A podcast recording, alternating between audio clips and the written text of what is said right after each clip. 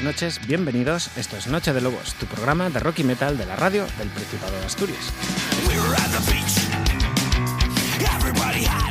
Una medianoche más y ya van 205, somos los de siempre, Sara Suárez Rico y Juan José García Otero, hoy con el fichaje de Fer a los mandos técnicos.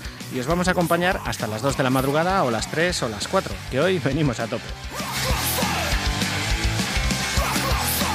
Os recordamos que nos podéis escuchar en los diales de la RPA en toda Asturias, en el canal en HD de la TPA o a través de www.rtpa.es barra radio, que tenéis todos nuestros 204 programas anteriores en nuestro podcast de iVox y que también estamos en YouTube con el canal de Noche de Lobos. Tenemos de todo menos dinero. Decía al principio que veníamos cargados, y mucho. Además de repasar la actualidad tour y nacional, sortearemos una copia del último trabajo de los navetos Soundcrash y dos del Frikifición de Ofensivos, con motivo de la Triple Three Night de este viernes en Avilés, en la que estarán ellos más los gajes del oficio.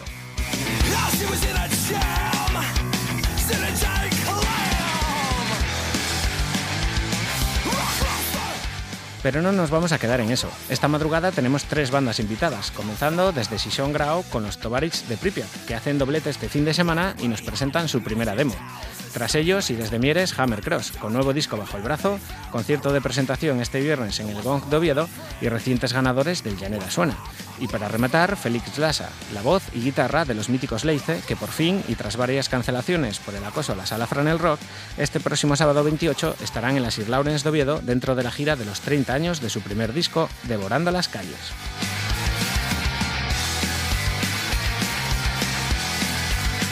Un programón lo que nos espera esta madrugada, principalmente porque yo voy a hablar poco. Y avisamos que no tenemos prisa y nos pasaremos, porque como dice Pachi Poncela, la radio es nuestra. Y una vez hechas las presentaciones, os damos las gracias por estar ahí y empezamos a meter un poco de ruido, con un disco que está generando muchas opiniones, para bien, para mal, pero desde luego nunca deja a nadie indiferente. Lo nuevo de Ark Enemy, Will to Power, el décimo de su carrera que vio la luz hace pocos días y cuyo primer single fue este, El mundo es tuyo.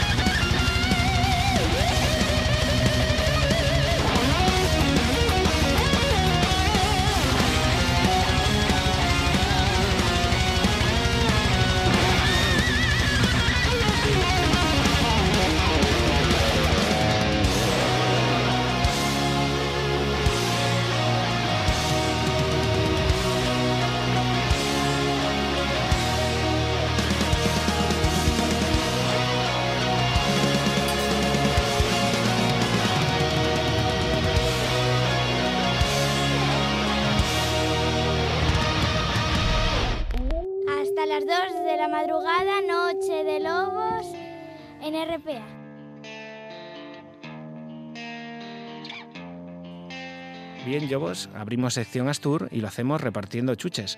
Este próximo sábado, en la sala Paseo del Malecón de Avilés, se celebra la Triple Three Night, con ofensivos, cajas del oficio y Soundcrash. algún la cita es a las 10 menos cuarto de la noche, con entradas a 5 euritos de nada. Y para que vayáis con sus últimos trabajos frescos, los mozos de Soundcrash y Ofensivos nos han dejado regalicos para vosotros. Para empezar, el primero que conteste a la publicación que acabamos de poner en el Facebook, correctamente, claro, se llevará una copia del Under the Plague de Soundcrash. Y la pregunta es, ¿cómo se llamaba la primera demo de Soundcrash? De prisa, el primero que conteste bien se la lleva. Una demo que contenía temas como este, Evolution.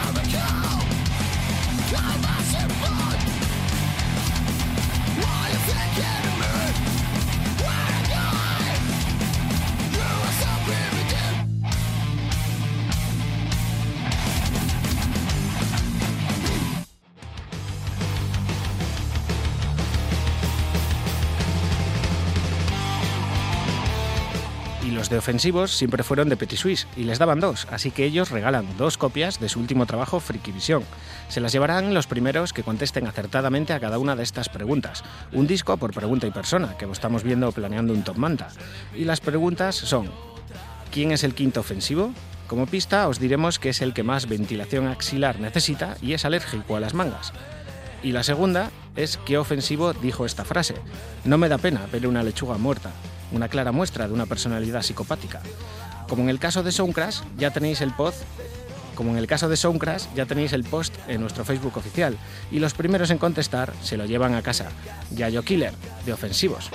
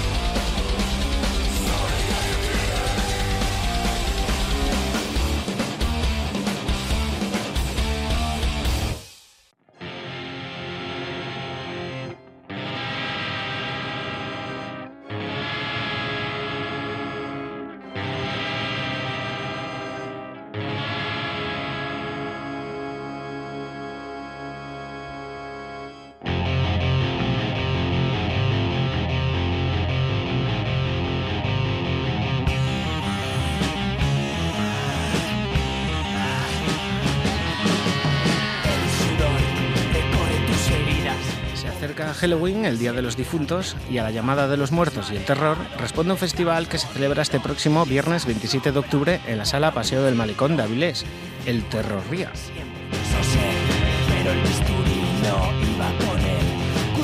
Desde las 9 de la noche con entrada en taquilla a 6 euros o entrada anticipada con camiseta 12 euros, unirán fuerzas los locales Hemoglobina, Pripyat, La Morgue e Infección con los burgaleses Transgresión que estáis escuchando de fondo.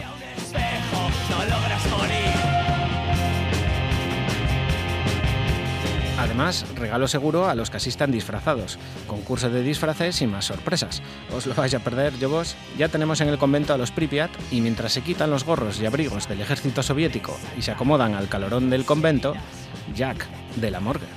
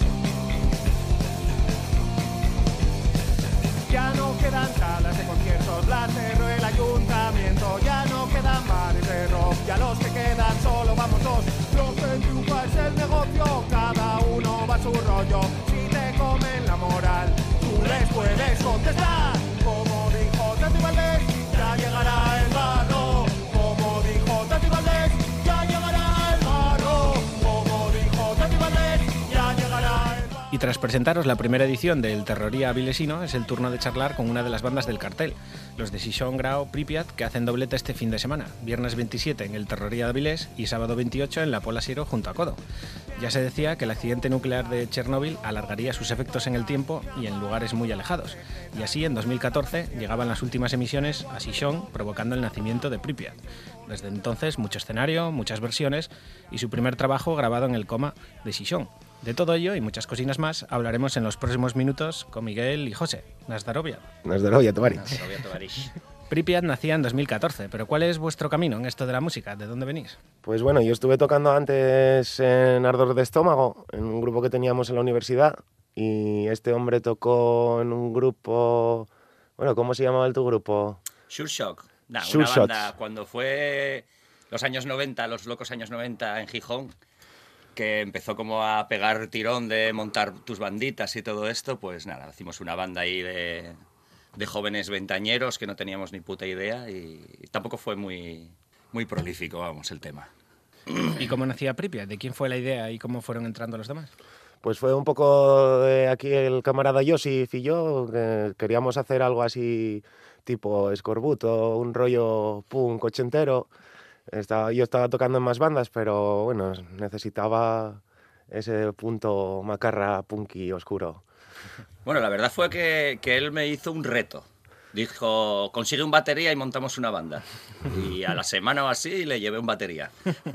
Y ya no había más remedio. Lo primero que supimos de vosotros fue un tema dedicado a la maquinona, a Tati Valdés. ¿Llegará alguna vez el barro? Eh, espero que sí. Espero que sí, porque es casi parte de nuestra filosofía.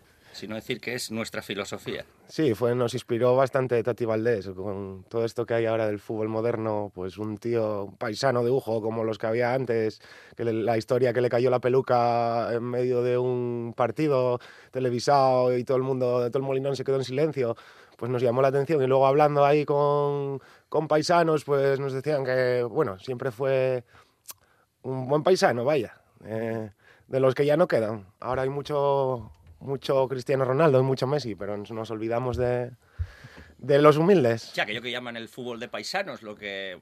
eh, con, con valores, ¿no? Que ahora se habla mucho de valores y no sé qué, pero aquellos eran los valores, digamos, ¿no? De, de- de profesionalidad, de, de identidad, de...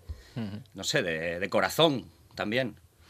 Llegaba la hora de debutar en directo y lo hicisteis en un buen lugar como el Yarel Mataderu y muy bien acompañados por Malas Noticias, Infección y Free City. ¿Qué recuerdo guardáis de la primera vez?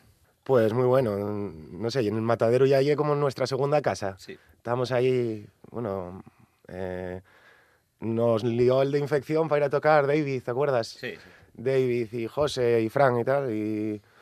No, bueno, no lo dudamos ni un segundo, ¿eh? sí, no, no, no dudamos. Teníamos, a ver, íbamos ensayando ya un tiempo y, coño, teníamos aquello guardado en las gónadas, tío, y había que descargar de una puta vez. Y no, no, sí, sí, muy bien, muy bien. Y, desde entonces, o sea, con, bueno, él ya lo conocía de antes a David y tal, pero bueno, ahora tenemos una relación bastante estrecha con, con estas bandas, con, con, su gente y tal, y nada, muy bien, muchas ganas teníamos, sí, sí. Una vez perdida la virginidad, estrenasteis lo del doblete en Cangues Donís presentando el tercer Maizu y repitiendo en el Matadero el mismo fin de semana. Hay pocos sitios para tocar actualmente. Cuesta mucho conseguir bolos siendo una banda tan joven por entonces. Mm, Pues sí, cuesta bastante porque los locales que hay también buscan otro tipo de grupos. Yo qué sé, pues para meterle tralla, pues hay pocos sitios.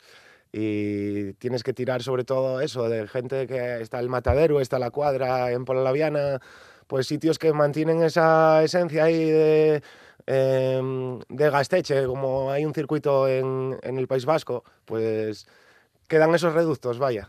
O en Y- este sitio tan lejano que se llama Cataluña también. Bueno, en Cataluña, sí. Pues hablando del Maizo, un polémico de dicha organización me ha dejado un par de cuestiones para vosotros. Muy buenas, camaradas. Vamos a ver, tengo aquí unas preguntas. ¿Cómo es el origen del nombre si de Pripyat? ¿Y dónde va la Y? ¿En la primera o en la segunda? Una duda existencial que tenemos todos los fans de Pripyat. Y la segunda, esta para Miguel. A ver, que se sincere. ¿Qué, qué gusta más? ¿Ir al local ahí a guitarrear un poco el serrucho? ¿O, o ir a Tornín a, segar el prado de la abuela con la desbrozadora? Venga, va, un saludo. Te la ha puesto difícil, ¿eh? No, bueno, hay tiempo para todo. Mola mm, de ahí al serrucho y de ahí a la desbrozadora. Bueno, y bueno, Pripyat... similar, ¿no? eh, sí, bueno, el movimiento y parecido. Eh, sí. Eh, y Pripyat y la Y, este Gerardo, cago en 10. Y es la segunda... La segunda, La segunda de toda la vida, Sí. hombre. A ver si aprendemos ya ucranio. Y el nombre bien, eso. Estuvimos buscando nombres por ahí Sí, hicimos un pequeño concurso y... de nombres. Nada, buscábamos uno que fuera original, pero como original ya no hay nada. Debe haber como 5 o 6 Pripyat ahí repartidos por Sí, todo el mundo. y una vez hice, miré por Facebook y por lo menos seis bandas por el mundo que se llaman Pripyat hay. Lo sé, lo sé, cuando se intenta etiquetar me pasa. Sí. De hecho, me puse hace un par de años y tal, me puse en contacto con un par de bandas de, de América Latina, de Chile y de Colombia. Y bien, bien, buena onda con ellos y tal. Y, y nada, les intercambiamos unos vídeos y tal. Y, y- y muy bien, muy bien. Con los demás no, no tenemos contacto de momento. Y, y bueno, eh, lo de Pripyat, yo lo- tenía la idea, porque bueno, discutimos él muchas cosas y tal, y, era eso, queríamos algo que fuera sonoro. Eh, él, bueno, pues tiene varias nuevas ideas, iba diciendo, pero bueno, y también quería que fuera muy, muy, que fuera corto, ¿sabes? Que, que no fuera la banda que me tocó los cojones allá en Polasiero, sino que fuera algo conciso, pum, Pripyat, o sea, un nombre y ya está. Como, como por ejemplo él dijo que influencias de Escorbuto, Nirvana y tal, ¿sabes? Nombres cortos y, y- y directo, digamos, al cuello. Llevamos un tiempín hablando y es hora de escucharos. ¿Qué tema de Pripyat os gustaría presentarnos ahora? Miguel, ideólogo, por favor, Mm, ilumínanos. venga, la canción de los insultos. Buena elección. Dirección.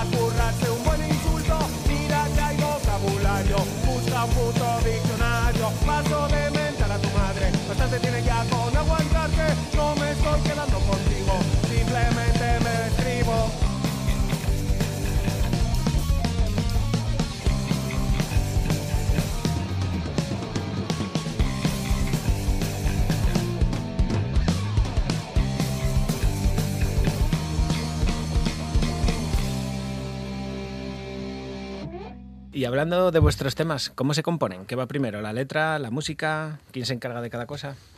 Pues bueno, de la composición me encargo yo y siempre parte la idea desde un riff de guitarra o desde una letra. Vamos, a mí me resulta más fácil desarrollar primero la letra y luego la música.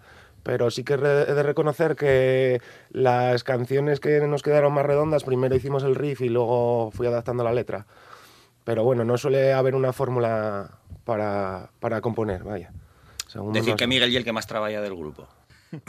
y bueno, sí, siempre hay alguna inspiración de estos momentos ensayando entre tema y tema que uno eh, se arranca y bueno, los demás lo siguen. Suena gracioso, suena bien, suena potente, pues Miguel lo coge, le va a dar barrunta en casa, hace sus cosas y es muy trabajador, ¿eh? Pues hablando de letras, uno de los músicos con los que compartisteis escenario en vuestro debut y repetís el próximo sábado, Frank de Infección, nos ha dejado una duda que le corroe por dentro. Hola, muy buenas, soy Fran de Infección. Y mira, me gustaría hacer una preguntina para vosotros. Es, mira, de todos los insultos que decís en la canción Insultos, ¿cuál es vuestro favorito? ¿Y por qué? Mm, Pues yo me quedo con zangolotino. Es una palabra que solo decirla ya te llena la boca, no sé, y te quedas a gusto cuando llamas zangolotino a alguien. Yo se lo llamo muchas veces a Josito. Yo es que no tengo un insulto favorito, porque en realidad soy fan de Marlon y, me gusta el de hijo de puta. Pero precisamente es el primero que se, que se descarta en el tema, pero bueno, creo que todos son, son bellos, el insulto es bello. Hay dos temas actualmente en los diarios generalistas, Venezuela y Cataluña. Pripyat, al filo de la noticia, nos dejaba Bulén Sortir en APM, dedicada a un programa de TV3, y una versión de los venezolanos Caramelos de Cianuro. No es un grupo muy conocido. ¿Cómo escogéis las bandas a versionar? Pues eh, lo- sobre lo del APM, somos muy fans del APM. Bueno, ahora ya no tanto. Desde que quitaron a Guti Flow, que era el que hacía el canal en YouTube, pues lo dejamos de seguir. Pero sí, surgió así, bueno, pues vamos a hacer una canción con frases que salían en el APM, ¿no? Es un programa de zapping para quien no lo conozca. Y yo qué sé, Sí, hay una versión española en la sexta, que está hecha por la misma productora y tal. pero no tiene el mismo... No tiene la misma gracia no que, la que la versión gracia. en catalán, porque en catalán son más ácidos con, con- con la sociedad en general. No solo con la, con la española, que puede ser lo que se pretende ver, sino en general. También son autocríticos con la sociedad catalana y tal. Y, y un poco la, la de la, la de española, la versión española, pierde un poco eso, sí. Y luego eso, con el tema de Caramelos de Cianuro, era una canción que me acuerdo yo de verlo en Sol Música el año Catapum con un colega en su casa que tenía telecable y eso, vamos. Y vimos el grupo ese, nada, se- se me había quedado hasta que años después me puse ahí a refrescar la memoria y le sacamos unos acordes y le hicimos más punky, porque la original es un poco pastelera para nuestro gusto, vaya. Sí, bueno, sí, sí. No, no, nos quedó bien, nos quedó curiosa, ¿eh? La verdad que más solo vimos tocarla como colofón final y tal, y, y tiene bastante energía la canción, y como nos gusta dejar los conciertos para el si- como solemos ser teloneros, pues nos gusta dejarlo arriba en el top, ¿sabes? Ahí, a tope. Pripyat le canta muchas cosas, a casi todas, pero ¿se puede ser totalmente libre al escribir una letra en 2017 o hay que andar con un huello por si acaso? Buah, el- libertad cada vez menos, pero bueno, hay que buscarse sus resquicios ahí. Eh, hay canciones que no, no grabaremos por si las moscas, vaya, es una especie de autocensura, pero ya tuvimos experiencias con la ley y con... y bueno, con las estructuras del Estado y no queremos volver a repetir. Sí, digamos que aquí si hay que buscar un culpable, el culpable es la cultura. Es la cultura, porque realmente en cualquier país medianamente, ¿no? Así, no voy a decir democrático, porque no sé muy bien cuál es la definición actual de, de esa palabra, pero digamos que, vamos, no es raro que, que la gente pueda expresar libremente su opinión, su pensamiento. Y bueno, digamos que aquí pues tenemos ciertos problemas que tenemos que solventar pues a veces callándonos, lo cual tampoco es de nuestro agrado. Sí que algunas veces algunas canciones prohibidas en algunos lugares escondidos, en cuevas y zonas así de alta radioactividad donde el ser humano no puede acudir, sí que las tocamos en la intimidad. Vuestro primer trabajo sale de los Coma de Xixón. ¿Quién me explica lo que son y cómo llegasteis a grabar allí? Pues antes de tener local de ensayo fuimos a, a Roces, que está en los locales municipales, en el antiguo colegio Manuel Me- Medina, y después de estar ¿qué? un año así ensayando regularmente, pues decidimos ir a grabar con, con Pedro Vigil y con Chechu. Y era la primera vez que este hombre entraba en un estudio, por ejemplo, y Para grabar yo. para grabar él, claro. Y nada, fue productivo. En cuatro horas nos grabamos cinco temas y luego ya tardamos un año en masterizarlos, que de esto se encargó Villa, de Pelayo Villa, de, Estudios Villa. Eh, Un saludo. Un saludo. Y bueno, para repetir, estamos ahora con temas nuevos y lo, lo más probable es que eh, volvamos a hacer la misma jugada. Al intento ya de, de- de poder sacar un, un disco. Un disco, sí. Un disco con todos los temas de los cuatro que hicimos, más poder meter otros cinco o seis nuevos. Nuevos no, a ver, llevamos tocándolos pues todos estos años. Lo único que, bueno, eh, al ser un poco así marginales, pues aún no, no hemos terminado de grabar. Lo cual es curioso. Estamos haciendo una entrevista de radio con una banda que no tiene ni un puto disco editado. Pero hay una demo. Nos llega. Lo estabas comentando tú, entrabais a grabar, quedaron cinco temas, tres y dos versiones, pero había muchos más. Yo os he escuchado muchos más. solo- Pues sí, tenemos ahora, hicimos una, una remesa nueva. eh, eh, Teníamos pensado hacer un- otro EP, pero nos sobran canciones y nos liaremos la manta a la cabeza y cuando tengamos algo más de tiempo, pues nos pondremos a grabar. y perres, nenu, Y perres. perres. Bueno, perres tenemos algo ahí de la buchaca. Bueno. Turno de escuchar más Pripyat. ¿Quién me escoge un tema ahora? A la escoge tú. Pues, a ver, mm, vaya, esto es lo de escoger entre tus hijos. Eh, ya que fueron las canciones, pues, a ver, Filth, eh, sí. Fathers I Like to Fuck.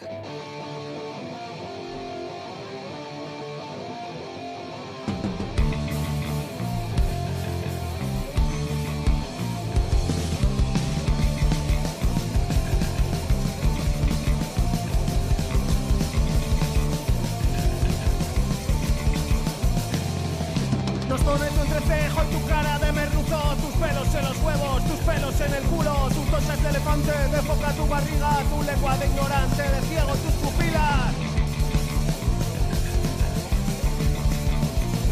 Fifi.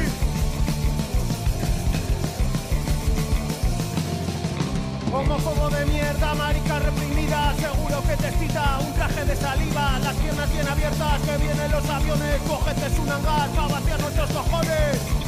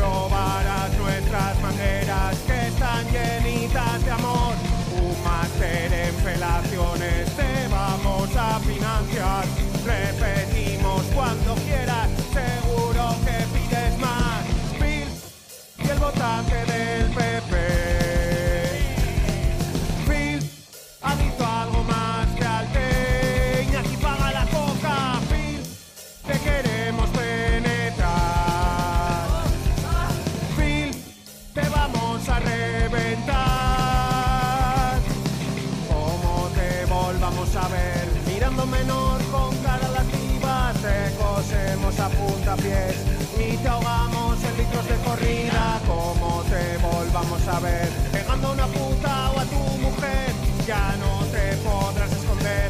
Ten por seguro que te va a doler.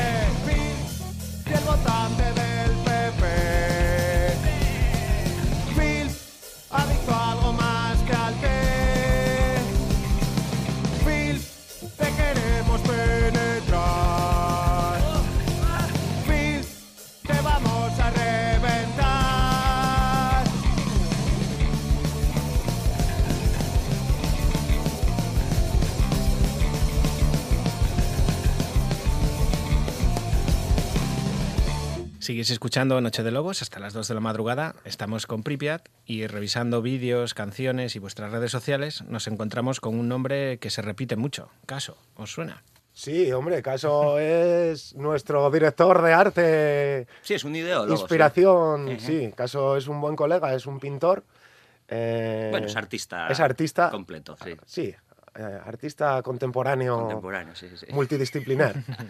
y se solía, antes cuando ensayábamos en, en, en Jove, pues como vivía al lado, nos, se pasaba muchas veces por el ensayo. Caso, te echamos de menos, a ver cuándo te, Ya, eh, nos haces una abandonados, tío. Yo lo conocí, curiosamente, trabaja- eh, estudiando aquí en la laboral en un curso de soldadura que hubo uh, en el año 94, quizás. Eh, tiene que confirmármelo él, porque yo tengo una memoria de, de mierda. Y sí, sí, a él y al hermano, a, a Gumer. Y ya ves, pues hace más de veintipico años, 25 años y tal que lo conozco y, y muy bien con él siempre. Es un tío del que siempre se aprende algo y, y no, muy, muy bien, una buena amistad. Gran pintor, a ver si la gente compra sus cuadros, que merecen la pena. Pues me ha dejado unas cuantas preguntinas para vosotros, pero las, las voy a leer yo, que quiere, evitar problemas He judiciales. dicho por una buena amistad, he dicho una buena amistad. Puto caso. Os voy leyendo porque son unas cuantas. ¿Cómo veis el tema de la autogestión? Pues es que es lo único que conocemos, autogestionarnos. Sí, es necesaria. No vamos a esperar que nos venga una multi o un sello a ficharnos. Es que, No, no, no. nada, es el día a día. Para nosotros Y, y es el supongo día que el de, el de mucha gente también. Eh, tal como corren los tiempos en el que en el que presupuesto cero, entonces hay que, hay que rascar eh, bajo las piedras. ¿Y cómo veis la situación de los locales de música en directo? Pues nosotros estamos muy contentos ahora en los locales que tenemos ahí en... Sí, a nivel de ensayo Sí. y, y locales no está tan mal. Hay, hay, hay Eh, variedad. Estamos contentos con este, pero Eh. también estuvimos en otros locales que, a ver, acústica cero, sin tomas de tierra, f- incluso humedades. Inundaciones, Sí. humedades, vamos. Y bueno, los locales de roces donde ensayábamos están bastante bien. Lo que pasa que son 12 euros dos horas o algo así. Y claro, si vas a ensayar mucho te sale muy caro. Sí. Y encima el equipo que tienen allí está bastante reventado. Sí, el, uso va. compartido de ciertos animales de la selva, pues conlleva de que, de que el material que hay allí para compartir está bastante deteriorado. Sí. ¿Y cómo se estila la colaboración entre grupos? ¿Hay sectores, estilos o se colabora entre todos sin importar estilo o ambiente? Pues a nosotros no nos importa mucho el estilo, vaya, somos bastante... De hecho, vamos a tocar con nuestros colegas de Codo, que hacen un metal bastante potente, y vamos, no somos ahí, vamos a tocar solo con grupos de punk. Nah, no, no somos, eh, somos ortodoxos. eh, Sí. ah, Estamos abiertos, la música es la música. Y más cuando, cuando eres grupo de base. Estás empezando, tampoco podemos andarnos con exquisiteces ahora. Ni, ni creo que después, vamos. yo La música es la música, cada uno la, la goza a su manera. ¿Cómo veis la escena, si es que la hay? Pues a ver, bueno, hay grupos que la verdad a mí me, me están gustando sin salir de Asturias. Por ejemplo, La Morgue, con los que vamos a tocar, me parece un grupazo. Y bueno, aparte también los colegas que tenemos por ahí, Infección se mueven mucho. em, ¿Qué más? Segundo disco, además. Segundo ¿no? disco, sí, que van a sacar ahora. Y, y sí, sí, em, hay cantera, vaya, por Sí. grupos no va a ser. Hay un Sí, montón sí, de la- grupos. La, música, eh, bueno, lo, lo que vemos nosotros, que es principalmente en Asturias, eh, se mueve, se mueve mucho, está viva y, y- y da guerra. El problema es el, el de siempre, la infraestructura. ¿Cómo sería vuestra música si fuera imagen? Hostia.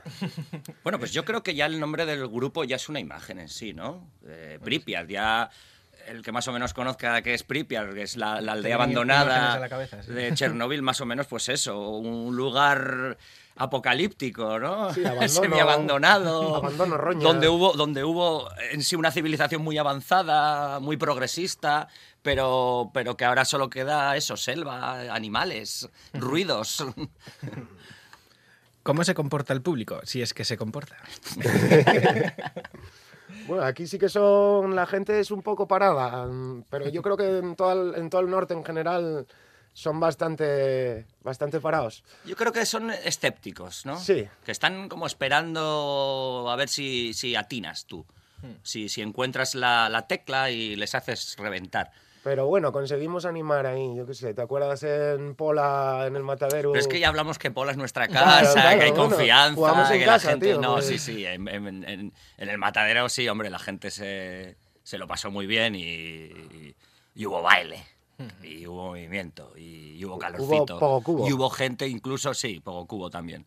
Y, y la gente se acercaba y cantaba y tal. Y joder, eso es lo, lo que nos, nos gusta, lo que le gusta a cualquier músico que se ponga en un escenario o que se ponga abajo en el, a tocar frente al público también, ¿no? No y todo estar arriba en el púlpito y dando misa. Sigo con las preguntas de caso. ¿Cómo lleváis o solucionáis los problemas técnicos, si es que existen? Pues sobre la marcha, tirando para adelante. Bueno, de- debido a nuestro desconocimiento de la técnica, pues eh, no sabemos lo que es un problema. La ignorancia es la felicidad. Exactamente, ahí estamos. ¿Cómo os divertís, si es que lo hacéis, en una situación musical tan precaria, la de Asturias, se refiere? Mm, Pues es que no nos queda otra que divertirnos, vaya, porque para estar todo el día amargado, pues hay mil historias por ahí y para nosotros la música es como una, una vía de escape, ¿no? Una manera de expresarnos y de pasarlo bien, vaya, y de hacerlo pasarlo bien a la gente. Bueno, de expresarnos, como dijimos antes, hasta donde nos dejan, claro. Pero bueno, siempre, siempre sí, hombre, sí que hay que sacarlo lo mejor y nada, y ponerlo en el cañón y disparar con ello. ¿Y cómo enfocáis la importancia de las redes frente al directo? ¿A qué le dedicáis más neuronas? Pues las redes sociales no somos muy, muy de estar No, ahí encima de sí. ellas, vaya, porque sí que hay grupos que tienen un mogollón de seguidores en Facebook, en Instagram y donde sea, y luego a los conciertos no van ni Dios, ¿no? sí, yo Pues- es que las redes sociales las veo como, como mm, vacías de... de- Sí. Que es es súper impersonal, ¿sabes? De darle a un like o decir voy a asistir y todo esto... Sí, la no sé, es muy manera, gratuito. la manera educada de decir que no asistirás Sí, es poner me interesa. ¿no? Sí, exacto. No sé, es, es muy, es muy vacío. Lo, lo veo como muy Postureo, frío. sí. Y yo qué sé, funciona mejor todavía, bueno, para nosotros, ¿eh? en, nuestro, en, nuestro, en nuestro ambiente. Casi el, el boca a boca y, y la cartelería y hablar con la gente de lo que se hacía antes, vaya, de, de haber redes sociales. Sí, igual es que arrastramos demasiado ese espíritu ochentero, ¿no? Que antes, para llamar a tu colega no quedabas por WhatsApp, tenías que ir a su casa y, y picar el timbre y, oye, baja José. ¡Ay, he terminado de cenar y ahora baja! Que decía la vieja, ¿no? Y bueno, pues seguimos con, con ese rollo. Hay que tener redes sociales, está claro. O sea, tener una cuenta de Facebook, de, de Twitter, de Instagram y tal, porque hay gente que solo mira esto y hay gente que sí es verdad que, que está constantemente pendiente de, de las redes sociales. Eh, ahí yo ya no me meto, cada uno hace su vida como quiere. Y bueno, pues hay que tenerlo, pero tampoco no, no lo vemos esencial ni, ni, ni nada, vamos. Podemos vivir sin ello. Si hubiera un apagón ahora de estos, Sobreviviría. Pripyat sobreviviría. Sí, sí, eso sería bueno, probar un apagón digital, sería un apocalipsis. y la última pregunta de caso, ¿qué opináis de la tortilla de patatas? ¿Cebolla, sin cebolla o con cogollos de marihuana? Con cebolla y cogollos de marihuana, of course. Eh, yo sin cebolla y con cogollos de marihuana, of course. mitad y mitad. ¿no? claro. Ah, por cierto, mi abuela sabía hacer la mitad hecha y mitad... ¿Con cogollos de marihuana? Sí, claro. Y con leche. Mirando más allá de este fin de semana, ¿qué planes de futuro tiene Pripyat? Pues grabar y seguir tocando. Sí, componer, grabar, tocar, grabar, Sí, componer, somos bastante tocar. estajanovistas en ese aspecto. Sí, no, no. Disciplina soviética para el trabajo. Sí. Sí, señor. Es la única disciplina útil. No somos virtuosos, pues bueno, hay que machacar ahí para que Pues no se entren las productividad, cosas, claro. ¿no? Y hablando del fin de que viene, de nuevo dobletazo, dos buenos bolos para que la gente que aún nos conoce se quite esa espina. Animar a venir porque aparte de, de ver nuestro show, pues eh, va a haber otras bandas asturianas que, oye, que merece la pena ver. Y nada. Sí, en, en Avilés vamos a estar con nuestros colegas de infección, con hemoglobina y con la morga y con transgresión que vienen de Burgos. Y al día siguiente nos vamos para Pola, que nuestros colegas de Codo estrenan disco y hay que estar allí apoyándolos. Bueno, que nuestros colegas de Codo además nos llevan acompañando también, ¿no? De, de local en local. Sí, Pues hablando del dobletazo, tengo bandas del viernes y del sábado. Una del viernes me ha dejado unas preguntinas para vosotros, a ver si los conocéis. Hola, buenas, ¿qué tal? Eh, nada, iba a preguntar, bueno, soy, soy Miguelo, ¿eh? Iba yo a preguntar así de, una pregunta así muy profunda, que, bueno, dado el presente panorama musical, pues, ¿de qué vais a, ir disfrazados en el próximo concierto? Venga, un, saludo, muchachos. Bueno, esa la tenemos muy clara, sí. Esa está clarísima. Pripyat tiene un- una uniformidad muy estricta y muy elaborada y en todos los conciertos eh, portamos nuestro uniforme oficial y aquí no va a ser menos, desde luego. Ya hasta nos, lo, nos plagian el uniforme, que ya vi por ahí Peña con gorras de la caja de ahorros. que- Esto no puede ser. ¿eh? No. Esto se sale de madre. A haber que tomar medidas drásticas. Meter, meter polonio a tutiplén. Hola chicos, yo quería preguntaros simplemente ¿a quién no hubieseis dado el premio de la Concordia ayer? Me interesa mucho vuestra opinión, la verdad. Os sigo fielmente. A ver para cuándo un segundo tema de la canción de los insultos, que ya nos quedamos cortos. Quiero aprender más. Un saludo. eh, Bueno, yo directamente suprimiría estos tipos de premios. O sea, de- me parece absurdo y además eh, tan contradictorio por otro lado, ¿no? De, de que les dan premios a gente o a instituciones que dices tú, pero es posible. O sea que, no sé. Miguel, ¿tú a quién le dabas el premio? yo a nadie. no A nadie sé. también, ¿no? A nosotros. A nosotros. Sí, mira, muy bien, muy bien pensado. Somos humildes. Sí. Y, y concordiantes, ¿no? Sí. Concordiamos mucho. Sí, sí, sí, sí. Eh, lamentamos la pérdida del Concorde en todo esto, de aquel mítico avión. Y hablando del dobletazo, la banda con la que compartís escenario el sábado también se ha querido pasar por aquí. Muy buenas, a ver, cachopinos. La pregunta que tengo para vosotros tres es, ¿para cuándo un grandioso disco de punk rock inspirado en la gastronomía Astur? Julio de Codo, por cierto. Sí, sí, sí, sí, le reconozco, le reconozco. Pues el tema de comer, yo creo que con la del fartón ya quedamos a gusto, ¿no? Sí, Eh, no, yo lo que veo que, que a los asturianos les haces una letra de comida y piden otro plato más, ¿eh? No, Sí. no cabe duda que, que aquí el llantar hielo que priva. Joder. No, no pide una canción, pide un disco gastronómico. disco de Un gastronomía, disco macho. gastronómico, nada menos. Bueno, y esta pregunta en concreto se la quiero hacer a, a Choche. Choche, ¿cuándo dejarás de jugar a la puta mierda de la Xbox One y empezarás a la Play 4? Gracias. No, eso es imposible. Eh, considero que esto, esto es además es como meterse en política, ¿no? Aquí estamos Play- PlayStation contra Xbox. No, no, llevo, yo, yo tengo mis convicciones y ya está. Oye, y es lo que hay, tío. No voy a opinar más. Y después de todo lo que hemos dicho, ¿por qué la gente no debería perderse un bolo de Pripyat? Hombre, porque es divertido. Y la diversión, ¿qué más puedes pedir que diversión? ¿Tú no, si quieres echarte unas risas, pues te vienes a vernos. Y si quieres descargar la mala hostia, pues también.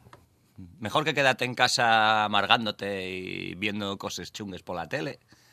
Apaga la tele, paga un módico precio que tampoco hay para morirse. Y nada, baila, grita, salta y pásalo bien.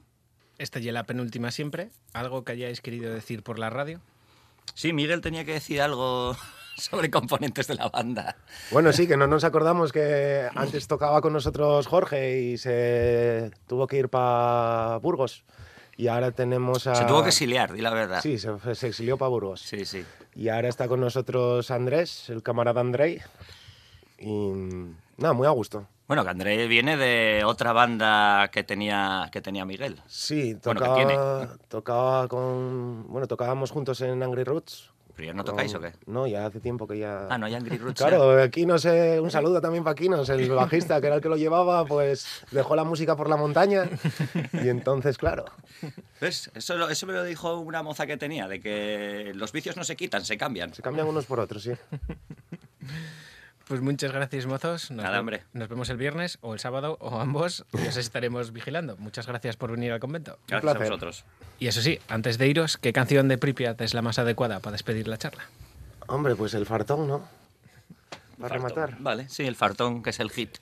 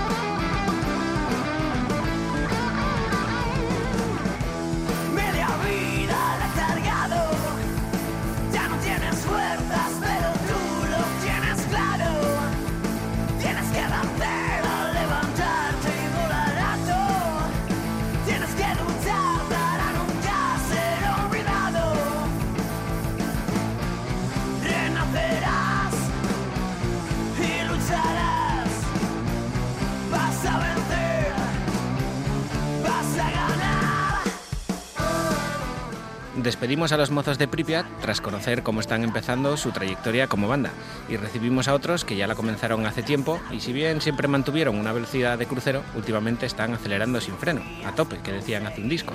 Hablamos de los de Mieres Hammercross que hoy están en Noche de Lobos por tres muy buenos motivos.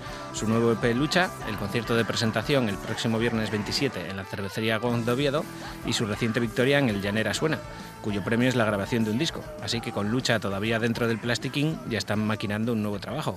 De todo ello y mil cocinas más charlaremos en los próximos minutos con Lolo y Javi Guaje. Buenas noches, mozos. Buenas noches. Nuestra última charla fue en abril del 2015 con el atope bajo el brazo. Un año que desde entonces fue bastante duro para vosotros, diversos problemas que nos dejaron haber tocado lo que teníais pensado. Sin embargo, eso nos impidió llegar a la final del Festiamas 2015 y llevaros un concurso con un nivel tremendo. Leather Boys, Black Devil, Gajas del Oficio. Fue un buen espaldarazo sabiendo que era imposible que estuvierais a tope. Sí, la verdad que ese año, bueno, el año ese y, y el año siguiente, bueno, fue un poco así dura porque, bueno, que sí, problemas de salud de uno, de otro y, bueno, se nos dio un poco, un poco mal. Eh, entonces, no ensayábamos casi, casi no teníamos bolos, los bolos que teníamos teníamos que cancelarlos. Pero bueno, esto es como todo, fuimos poco a poco intentando salvar las circunstancias y no, seguimos para adelante, que es lo que siempre hay que hacer. Pero ganar un concurso sin estar a tope o al 100% y una, un buen espaldarazo. Nada, es que esto es como montar en bici, nunca, nunca se olvida. Aquello os dio impulso para terminar el año con el Independent Fest de Sison, en Mieres y en Oviedo con Biswax, un año que finalizaba bien al final. Sí, bueno, sí, siempre había sí, algún bolo que, que podíamos, digamos, salvar y, y tocar y bueno, se aprovechaba lo que se podía. Seguíais con el mismo ritmo al comenzar 2016, visita a Zaragoza incluida con los Lugers. Si ya es difícil tocar en la tierrina, tocar por el resto de España se vuelve muy complicado, ¿no? La verdad que si te digo que tocar en Zaragoza fue de lo mejor que hicimos ese año, porque fuimos allí y, fue una pasada, porque había mogollón de gente en el sitio donde tocamos, la gente se sabía las canciones, que eso yo lo que más mola de todo, y estuvo muy guay porque tocamos con los Lugers y con otra banda de Cataluña y fue genial, la verdad. Guaje, háblate un poco, ¿eh? Sí, bueno, sí que es verdad que aquel concierto, si no me equivoco, se llamaba la sala La Ley Seca, ¿puede ser? Sí. La Ley Seca y, y la verdad que sí que fue un poco un poco raro porque, bueno, a veces lo es siempre, montas por aquí bolos y a lo mejor estás con, con 15, 20 personas que vienen y aquel día estaba la sala llena, era una sala bastante larga hacia atrás, estaba llena y lo que comenta un poco Lolo, ¿no? Teníamos a, no sé, dos filas de personas delante del todo eh, cantando las canciones y es de estas cosas que dices, a veces tocas por aquí y parece que la cosa, que está siempre un poco en lo mismo, que no que no cambia mucho el asunto, que no va para adelante y de repente a veces vas fuera, que es donde menos te esperas estas cosas y resulta que vuelves un poco con ese con esa palmada en la espalda, ¿no? Un poco más motivado y, y bueno, siempre siempre están bien esas, esas cosas a nivel de, de ánimo y eso para el grupo siempre viene siempre viene bien. Porque ahora con esto de las nuevas tecnologías, vender discos está complicado, pero es fácil que en Zaragoza puedan escuchar vuestras canciones, por ejemplo, y saberlas cuando lleguéis. Para eso está bien. Eso está bien. Keldar, Carenia, Biswox, Porco Bravo, Barney, Barón Rojo. El año pasado compartisteis escenario con bandas muy distintas entre sí. El sonido de Hammercross no desentona ni con el heavy, ni con el rock, ni con el grunge. Pegáis con todo. Sí, bueno, es un poco... Somos muy, como dice un colega mío, muy eclépticos. Pues, no sé, nos- como nos gustan muchísimos estilos de música, pues y intentamos que tampoco encasillarnos mucho en, en un concreto. Pues supongo que sea por eso, que sí. La verdad, al final mm, podemos pegar con varios varios grupos, varios estilos de música y esas cosas. Yo creo que eso está guay, vaya. Y si de todos ellos escojo yo el Stoner Fest de Piedras Blancas como uno de los mejores del año, ¿me equivoco? No, seguramente no. La verdad que en el, el Stone Fest, bueno, eh, siempre se lo agradecemos mucho a, a Jaime del Noise, ¿no? que siempre, siempre cuenta con nosotros, siempre que lo organiza.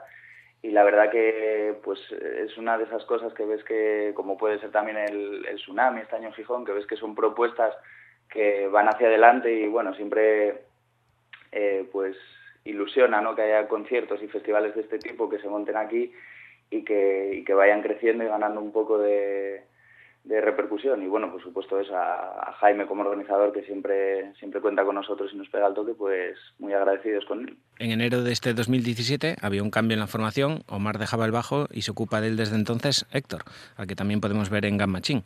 Siempre es duro tener que, tener, tener que sustituir a un miembro fundador, pero no estuvisteis mucho tiempo parados. No, la verdad que, bueno, con Omar eh, seguimos teniendo muy, muy buena relación. De hecho, el, tenemos pensado que el, el viernes, cuando presentemos el, el disco nuevo, como él todavía estaba cuando empezamos a componer las nuevas canciones, pues va a venir a tocar un par de, un par de temas. O sea que en ese sentido, bueno, a Omar le mandamos siempre un abrazo. Eh, tenemos muy buena relación con él, pero bueno, por lo que hablábamos, ¿no? De cosas de la vida y compromisos, intereses, bueno, pues al final decidimos, tuvimos que buscar otro, otro bajista y la verdad que con Héctor eh, dimos en el clavo, porque la verdad que es una persona muy comprometida, eh, aparte de que técnicamente no tiene ningún problema para, para tocar los temas y sobre todo es una persona que desde el principio entró en el grupo como uno más, muy motivado, poniendo, poniendo ahí toda la carne en el asador, entonces bueno, eh, siempre viene bien no tener a gente así porque al final dependemos unos de otros para, para estar animados, para al final un grupo, pues ya se sabe, son muchas horas de, de ensayo, de carretera en la furgoneta y bueno, siempre tener a alguien con quien sepas que, que te vas a llevar bien y, y, que va a tirar por el grupo, pues al final es lo que buscas, ¿no? No es solo ya la parte de tocar, sino al final todas estas cosas. Y nada, con, con Héctor, salvo que hoy no sabemos qué pasó con él, que ayer salimos a, a festejar un poco lo del concierto y lo tenemos perdido, desaparecido, pero por lo demás estamos encantados con él. Ya con la nueva formación, entra Bes y a los OVNI de Llanera con Pablo Martínez para ir cociendo el nuevo EP. Pero antes de hablar de él, ¿quién me escoge un tema de La Tope para cerrar este repaso? Pues mismamente a tope.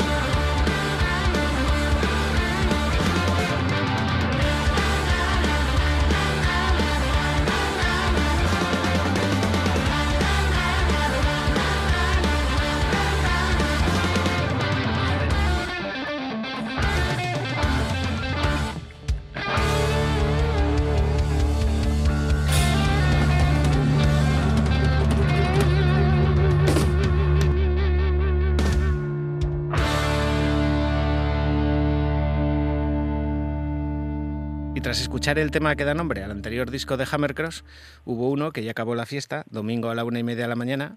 Buenas noches.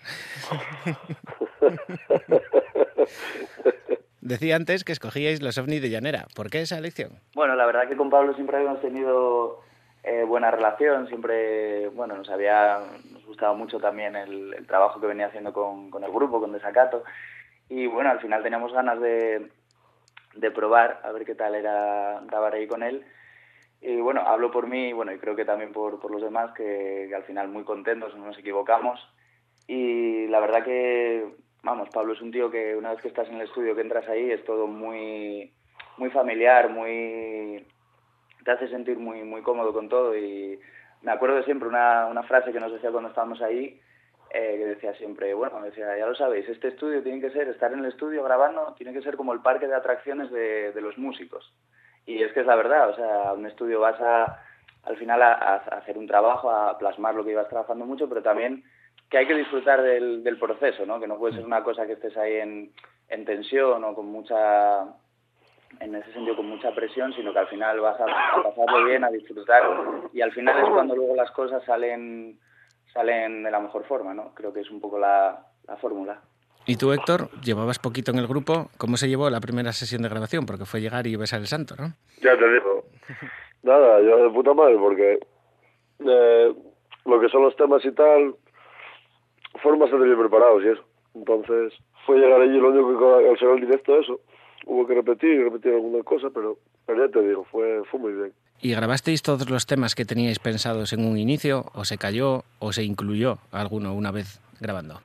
No, se grabaron, se grabaron todos los que teníamos pensados y hay que decir que los dos últimos eh, pues se habrían tocado, qué sé yo, llevaríamos una semana o 15 días con ellos, o sea, se habían tocado en tres ensayos como mucho.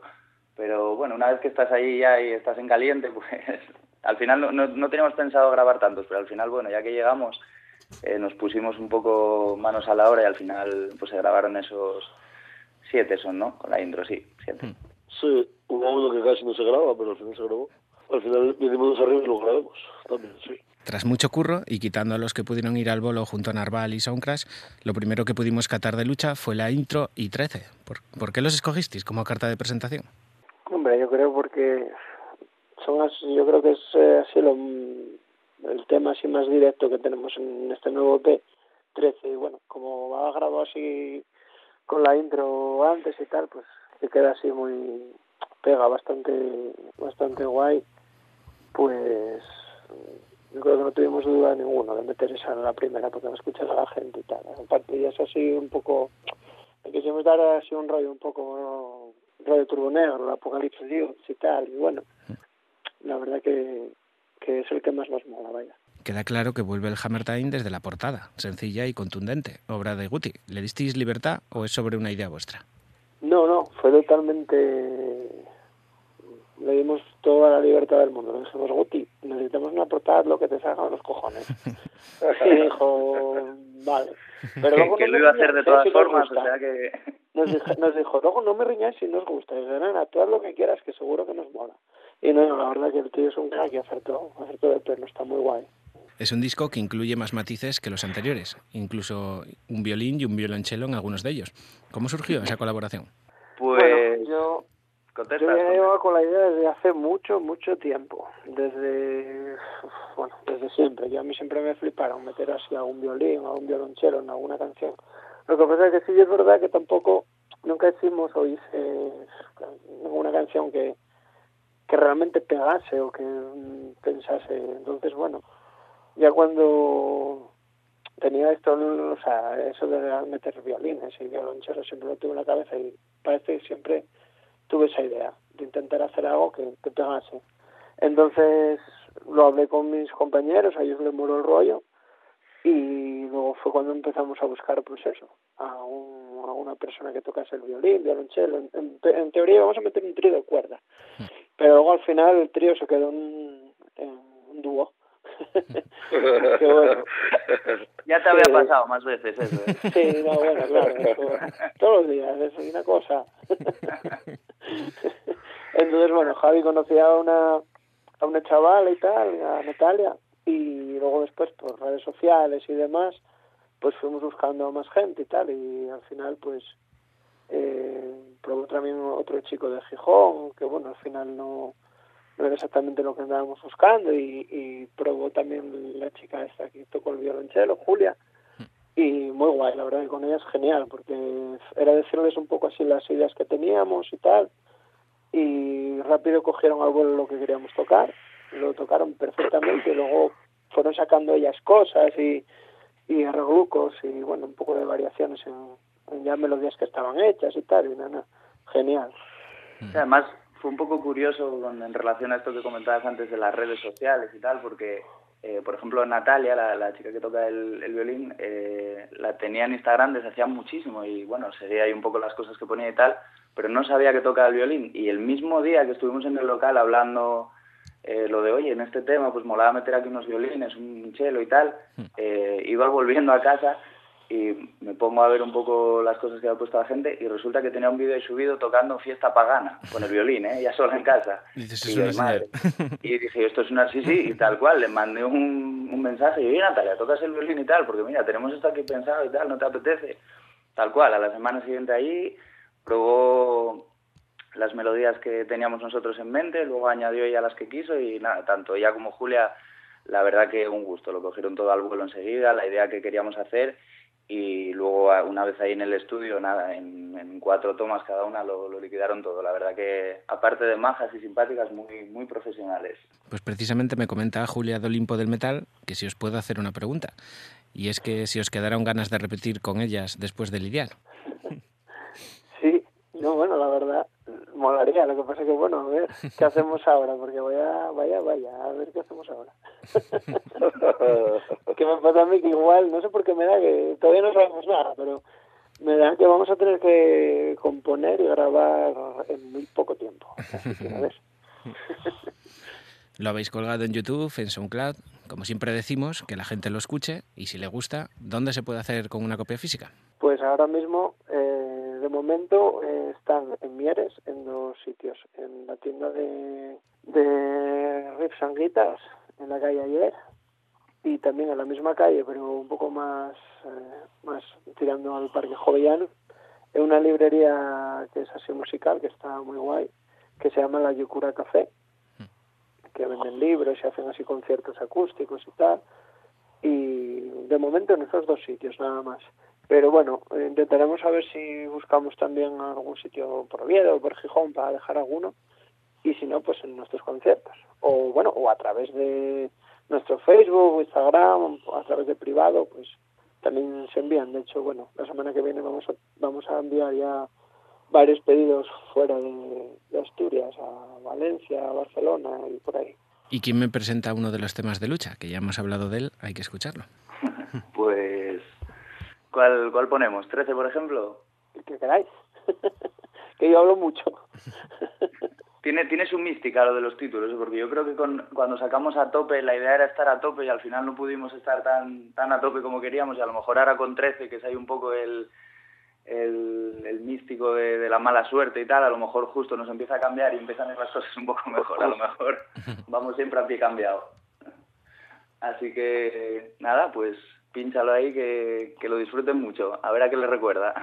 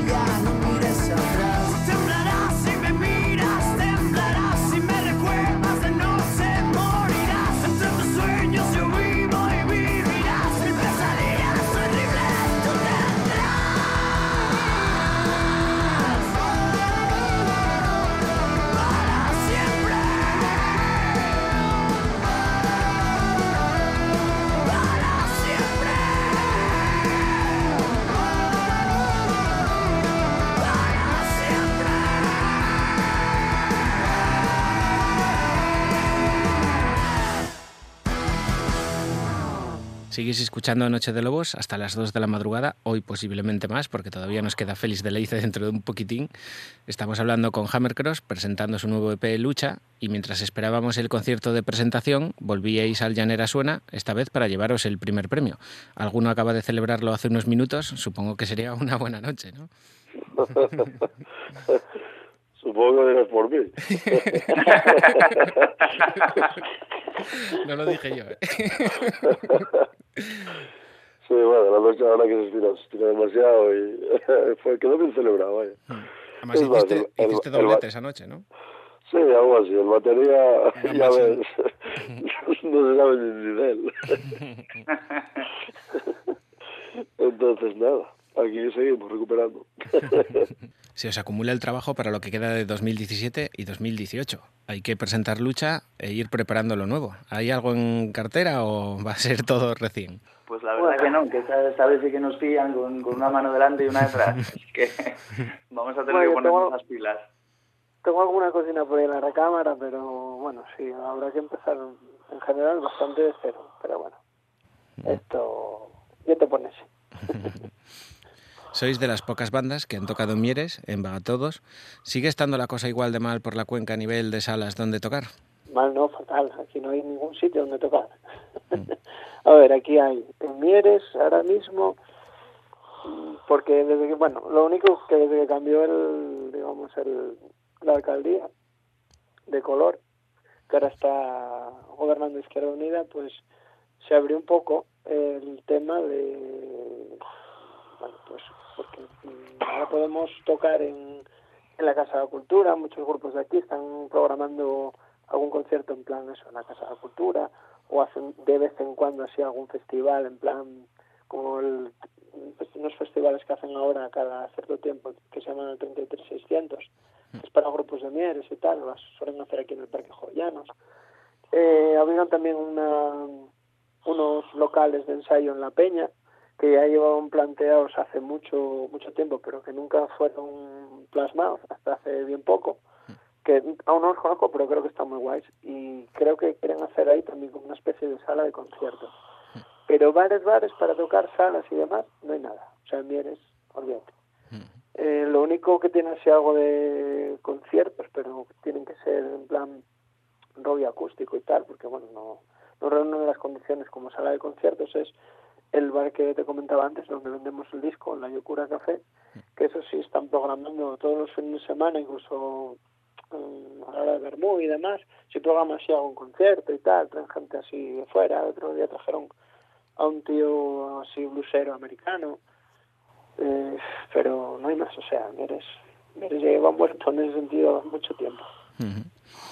Está muerto, pero vosotros os llevabais el Festiamas en 2015 y el año siguiente, el 2016, también se quedaban Mieres en manos de Swap. Red Set presentaba disco hace poco. Hay pocas oportunidades, pero la gente lucha igual, ¿no? Claro, no, los que somos, los que tenemos grupos aquí en Mieres, no podemos tocar aquí, pero bueno, Oviedo está aquí al lado, Gijón también, y hoy en día, pues lo que hablabas tú antes, con el tema de, de internet y demás, pues oye, te buscas las castañas donde sea. Llevábamos tiempo con ganas de teneros en nuestra cueva y por fin podíais anunciar el concierto de presentación de Lucha. Será este próximo viernes 27 de octubre en la cervecería Gong de Oviedo. Llegáis con muchas ganas. Nada, pues ya te digo, el gong va a ser una pasada, fijo, vamos. La putada ya que la, ayer el concurso sí, a mí supo muy poco, por ejemplo. Fueron pocos temas y, claro, la movida del gong ya que ya tocas lo que quieres, el repertorio que quieres y como quieres, entonces ahí sí que vas a ver un poco más la cosa. Y a ver, a ver qué tal sale. Vamos, yo ganes, vamos, me sobran. A ver qué pasa. Respecto a eso, Lucha ya es vuestro cuarto trabajo. ¿Cuántos dientes o cervezas está costando decidir el setlist? Hostia, dientes Bueno. unos cuantos. Es complicado, es complicado, sí, sí, sí. Pero Claro, bueno, podemos- porque queremos empezar a tocar un poco eh, pues todo lo nuevo que tenemos ahora y claro, eh, te das cuenta que al final si ya tenías un repertorio a lo mejor de una hora, pues si quieres meter otros otras cinco canciones de las nuevas, pues no hay más remedio que quitar de las anteriores. Y bueno, pues hay algunas que ya lo de siempre, las que o más cariño les tienes o más o más típicas, entonces bueno, cuesta un poco está un poco ir quitando, pero bueno, como también hay ganas de, de tocar las nuevas, pues se lleva bien al final y vamos haciendo un poco... De hecho, lo que hacemos ahora tenemos dos repertorios y cada día en el local ensayamos uno diferente para, bueno, tener aunque sean todas frescas, pero luego sí, en el, para el viernes habrá que hacer un poco de criba para, para hacer sitio a lo nuevo, a ver qué tal va. Y además del bolo de presentación en Oviedo, ¿tenéis alguna fecha más que se pueda contar a estas horas? De creo que no, estamos ahí pendientes, eh, yo que no sé, pues que nos llamen los Rolling Stones para tocar con ellos o algún grupo de esos así. Re- Revisando vuestra anterior entrevista, la penúltima pregunta en Noche de Lobos siempre es si tenéis algo que decir por la radio, es vuestro momento, y a vosotros precisamente no os la hice, así que es vuestro momento. ¿Queréis decir algo por la radio? Javi, expláyate, tío. ¿El qué? Yo cantaba una canción así a capela, pero igual es un poco Uy, igual, te acabas de embarrar, ¿eh? Igual ahora tienes que cantarla. una de Camilo Insecto o algo así que es más radiable. Vaya, Lolo es mucho de Camilo Sesto, ¿eh? En los Hombre, yo ensayos entre canción y canción siempre cae algo. Claro. No sé, ya lo estamos diciendo todo, Juanjo. O sea, no tenemos nada más que decir. O sea, es que está todo ya dicho. Lo que tenemos que decir es que la gente vaya a vernos a los conciertos. Ahí está. ¿Qué es lo que tiene que hacer? Porque qué cojones hace en casa o viendo otros grupos de mierda que hay por ahí, de modernos y esas cosas. ¿Por qué? ¿Por qué van a esos conciertos? Que vengan al, al nuestro, el viernes, el viernes 27. Cero euros, chicos. A las diez y media. Ahí os vemos a todos. Y de paso que se gasten el dinero de la entrada en el disco, así que está, está Claro. hecho. El disco, camiseta, mira, CD y camiseta 15 euros. ¿Quién da más? O sea, nadie. O sea, Pues nos vemos el viernes en el Gong, en Oviedo, en la presentación del Lucha de Hammer Cross. Muchas gracias por atendernos, mozos. gracias a ti, Juanjo. Nada, Un abrazo. No, tío, gracias. Un saludo. Y eso sí, antes de iros tenéis que dejarnos escuchando Hammer Cross. ¿Cuál va a ser el tema? ¿Cuál va a ser el tema? ¿Qué pinchamos por ahí, chavales? Volver mismamente. Volver, con la frente marchita. Ese de volver. Volver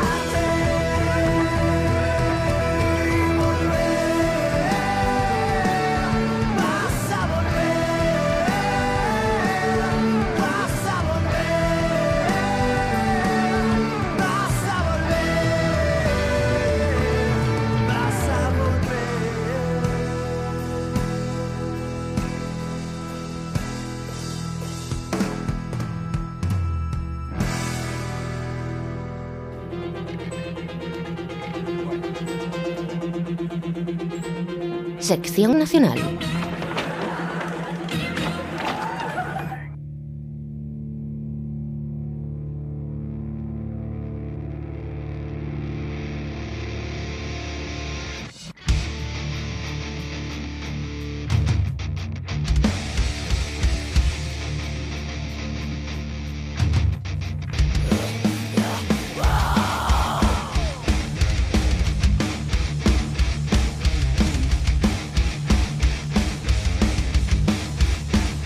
Mientras los mozos de Hammercross recogen sus bártulos y acaban la última cerveza para dejarle su sitio a Félix de Leice, vamos a echar un pequeño huello a lo que se cuece allí en del reino asturleonés.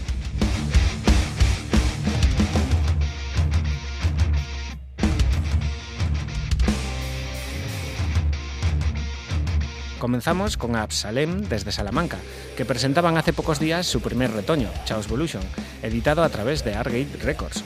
Diez temas como presentación de una banda que ya estuvo hace poco en nuestra tierrina, en el pasado FAC Mateo, y que dará mucho que hablar, y es que si antes parecía raro que una banda de metal extremo tuviera una vocalista femenina al frente, ya es una cosa superada por la mayoría, viendo cómo se las gastan. Ya tenéis su segundo videoclip en nuestros perfiles de las redes sociales, y aquí tenéis cómo suenan para los que todavía no los conocéis. Chaos Evolution, de Absalem.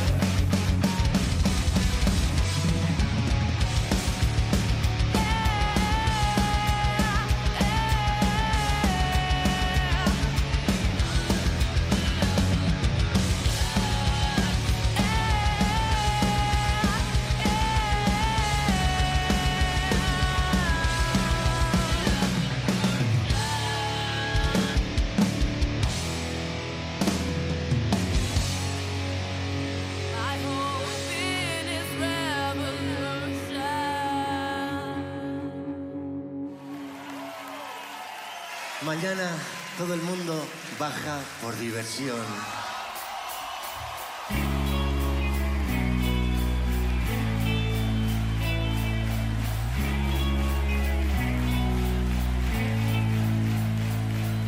¿De dónde sacará las velas la luna para salir Y nuestra última pildorita nacional es el primer adelanto del nuevo trabajo de unos míticos, La Fuga.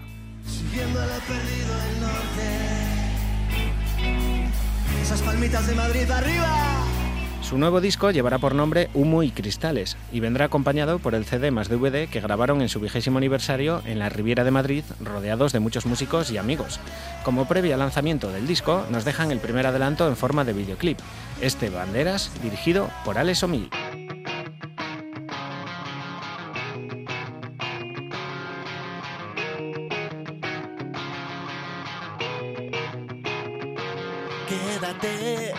Seremos parte del mismo colchón.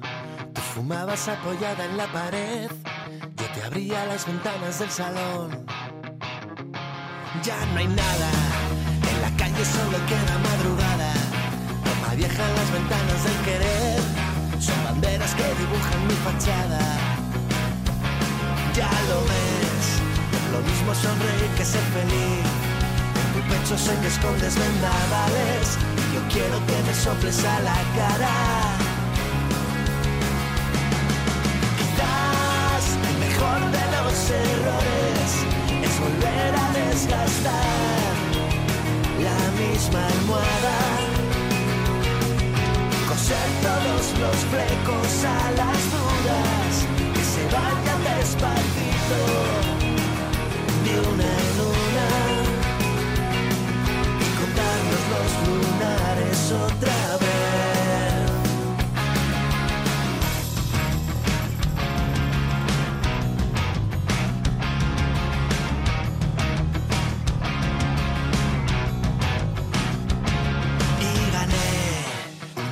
Perdiendo cien mil batallas. El hambre tira puertas, el amor abre ventanas. Me emborraché en el bar de las palabras, donde escribía con el dedo por tu espalda. Quizás el mejor de los errores es volver a desgastar la misma almohada. Coser todos los flecos a las dudas que se vayan despacito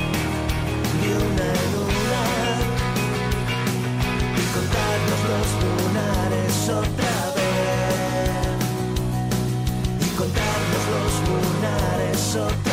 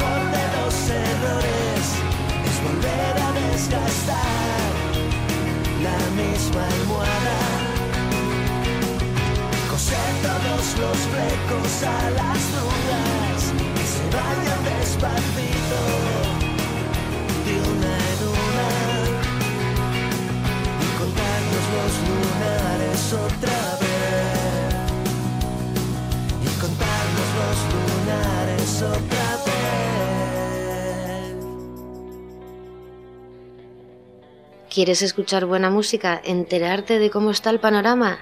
Sigue con nosotros, Juanjo y Sara, en Noche de Lobos.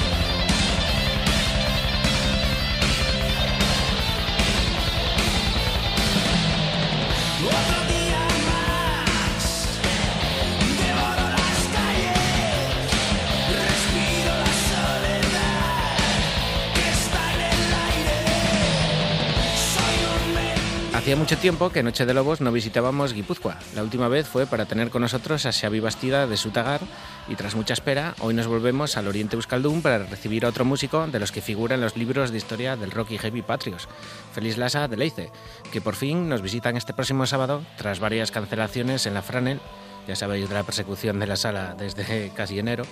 Una de las bandas danificadas fueron Leice, que llevan unos cuantos meses esperando poder descargar en Asturias dentro de su gira Devorando las Calles, que conmemora los 30 años de su primer trabajo discográfico. Para charlar de todo ello y hacerle trabajar un poco la memoria, tenemos con nosotros a Félix, guitarra y voz de Leice.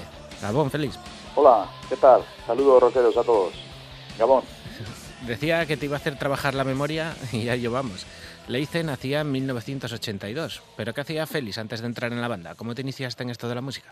Bueno, eh, básicamente te gusta desde, desde pequeñito, ¿no? De hecho, empecé con clases de guitarra española y acústica y demás.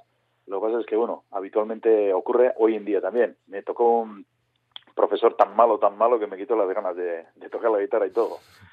Pero bueno, luego al cabo de unos años, me, temas de yo iba a estudiar y Pachi eh, coincidimos en el tren con él, pues él iba a hacer una rehabilitación de la columna y no sé quién, no sé cuántos, y como nos veíamos todas las tardes, pues empezamos a hablar de música, lo que nos gustaba, no nos gustaba, y una cosa lleva a la otra, y al final pues terminamos otra vez cada uno con una guitarra en la mano, y ya un poco empezamos a hacer temas, cada uno de modo autodidacta y tal, luego cogimos algunas clases también con algún profesorcillo de, de aquí de la zona, pero bueno, lo que nos gustaba era hacer canciones y al principio, antes antes de, de formar el grupo, teníamos un dúo acústico, de esos que están tan de moda ahora. Sí, sí, sí. Pues entonces teníamos un dúo acústico que se llamaba Contraviento y Marea y hacíamos pues canciones eh, yo con la española y él haciendo solos con acústica y demás y bueno tenía su rollo pero bueno el cuerpo como nos metía o sea nos pedía traca pues terminamos eh, formando Leise y, y aquí estamos han pasado unos añitos pero aquí seguimos Nacíais en Cestona principios de los 80, en un País Sí. Vasco muy diferente del actual. Sin embargo, aquellas primeras letras continúan manteniendo toda su vigencia. ¿Qué te traerías de aquellos años al presente? ¿Qué se ha perdido por el camino? Hombre, eh, no sé cómo decirlo, los- el, el tiempo pasa y, y se aprende mucho, ¿no? También. Lo que pasa es que, bueno, lo que sí se ve, eh, socialmente digo, ¿eh? es que eh, la sociedad o, digamos, socialmente eh, todo está como más eh, calmado, entre comillas, todo el mundo está muy indignado, pero en el salón de su casa. Entonces, eh, digamos que lo que más se nota, la diferencia, es aquella virulencia o aquella manera de, de que la gente tenía ganas de hacer cosas. También es cierto que veníamos de una dictadura y estaba todo por hacer todavía, eran los comienzos de todo, ¿no?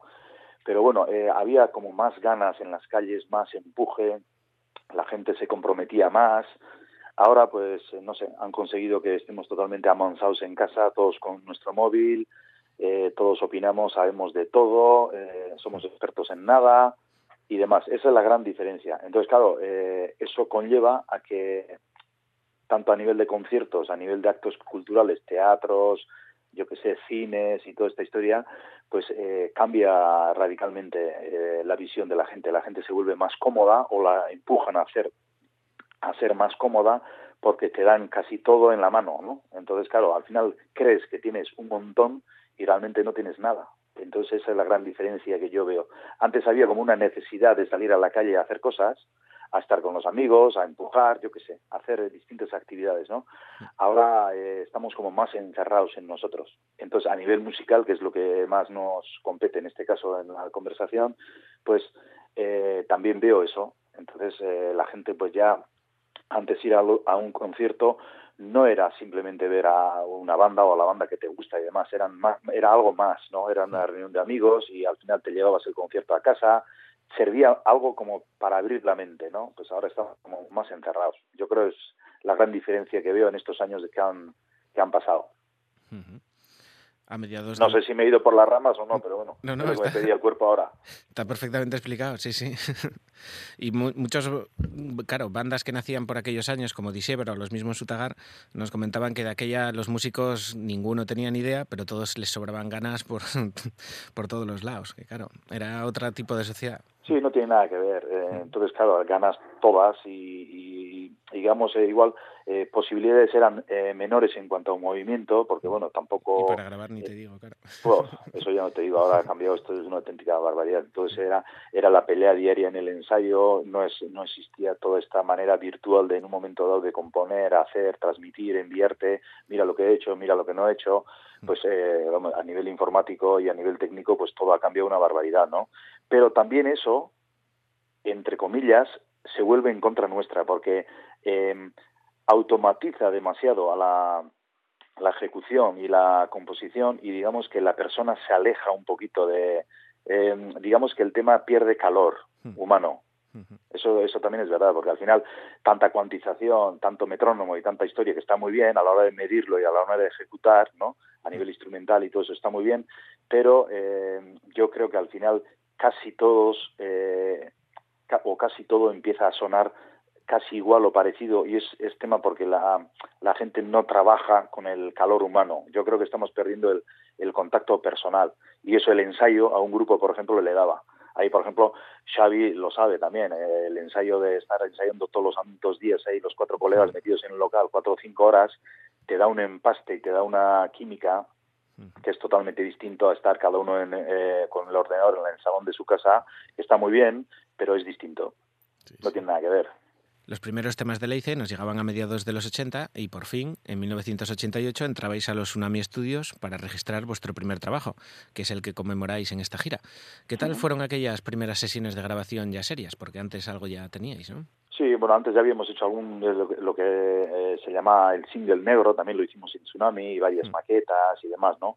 Pero bueno, el primer disco en aquella época además, pues eh, es totalmente una experiencia, no sé, totalmente que está fuera de, de la cabeza de cada uno, porque te encuentras en un mundo nuevo, es lo que más te gusta hacer, todo es nuevo, entras en un estudio, es el primer eh, disco, entre comillas, oficial, joder, pues es, es toda una película, ¿no? Entonces, claro, lo tienes grabado a fuego, además con Josean, que nos conocía desde hace un montón de años, entonces, claro, lo tienes grabado a fuego, pero la grabación también, como estábamos diciendo antes, entonces todo era el mundo analógico. Entonces, claro, eh, digamos que ahora el cortapega o el vas al estudio y pincha, pincha, pincha, pincha, que es ahora lo habitual, ¿no?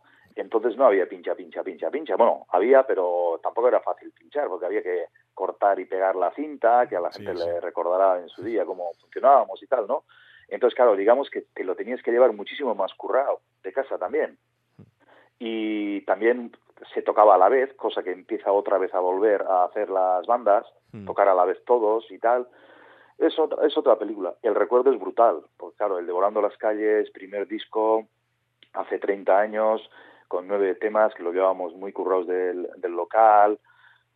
Es, una sensación maravillosa verla des- desde la distancia ahora, ¿no? Y más sabiendo eh, pues un poquito cómo calaron las canciones eh, en la gente y es lo que estamos viendo ahora cada vez que vamos a, tocar pues por todo el estado. Ya lo comentas, un primer disco lleno de himnos en el que flirteabais un poquito con el heavy, con el rock, a la altura de lo mejor que se podía escuchar en aquellos años, que ya es decir, y era un disco muy macerado para sonar tan contundente siendo el primero, ¿no?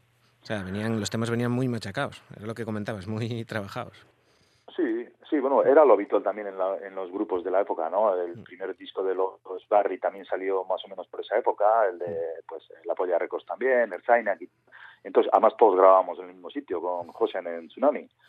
Y bueno, pues sí, era la única manera también de ir, porque tampoco nunca nos ha sobrado pasta a nadie y, y si es caro todo, pues entonces no te digo nada. Entonces eh, tenías que llevarlo muy medido, muy, muy curado y sobre todo pues con las cosas muy claras a la hora de grabar el tiempo y a la hora de mezclar pues eh, un poco a la a- el técnico porque tampoco los conocimientos eran los que deberían de ser pero sí teníamos claro que era con, con garra y el orden de los temas y tal pues al final todo es una, una película. La portada también que tiene su aquel.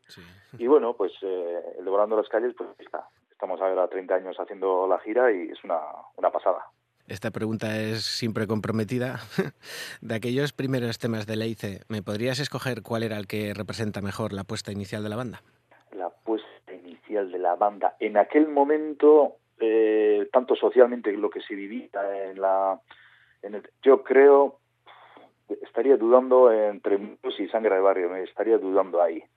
Yo creo que Muros igual a lo mejor eh, por la coyuntura nuestra también eh, personal y como banda, eh, con todo el rollo político que se vivía entonces, eh, todo el rollo aquel de, pues yo qué sé, pues eh, todo el rollo que envolvía, digamos, a todo lo que se hacía en el País Vasco, ¿no?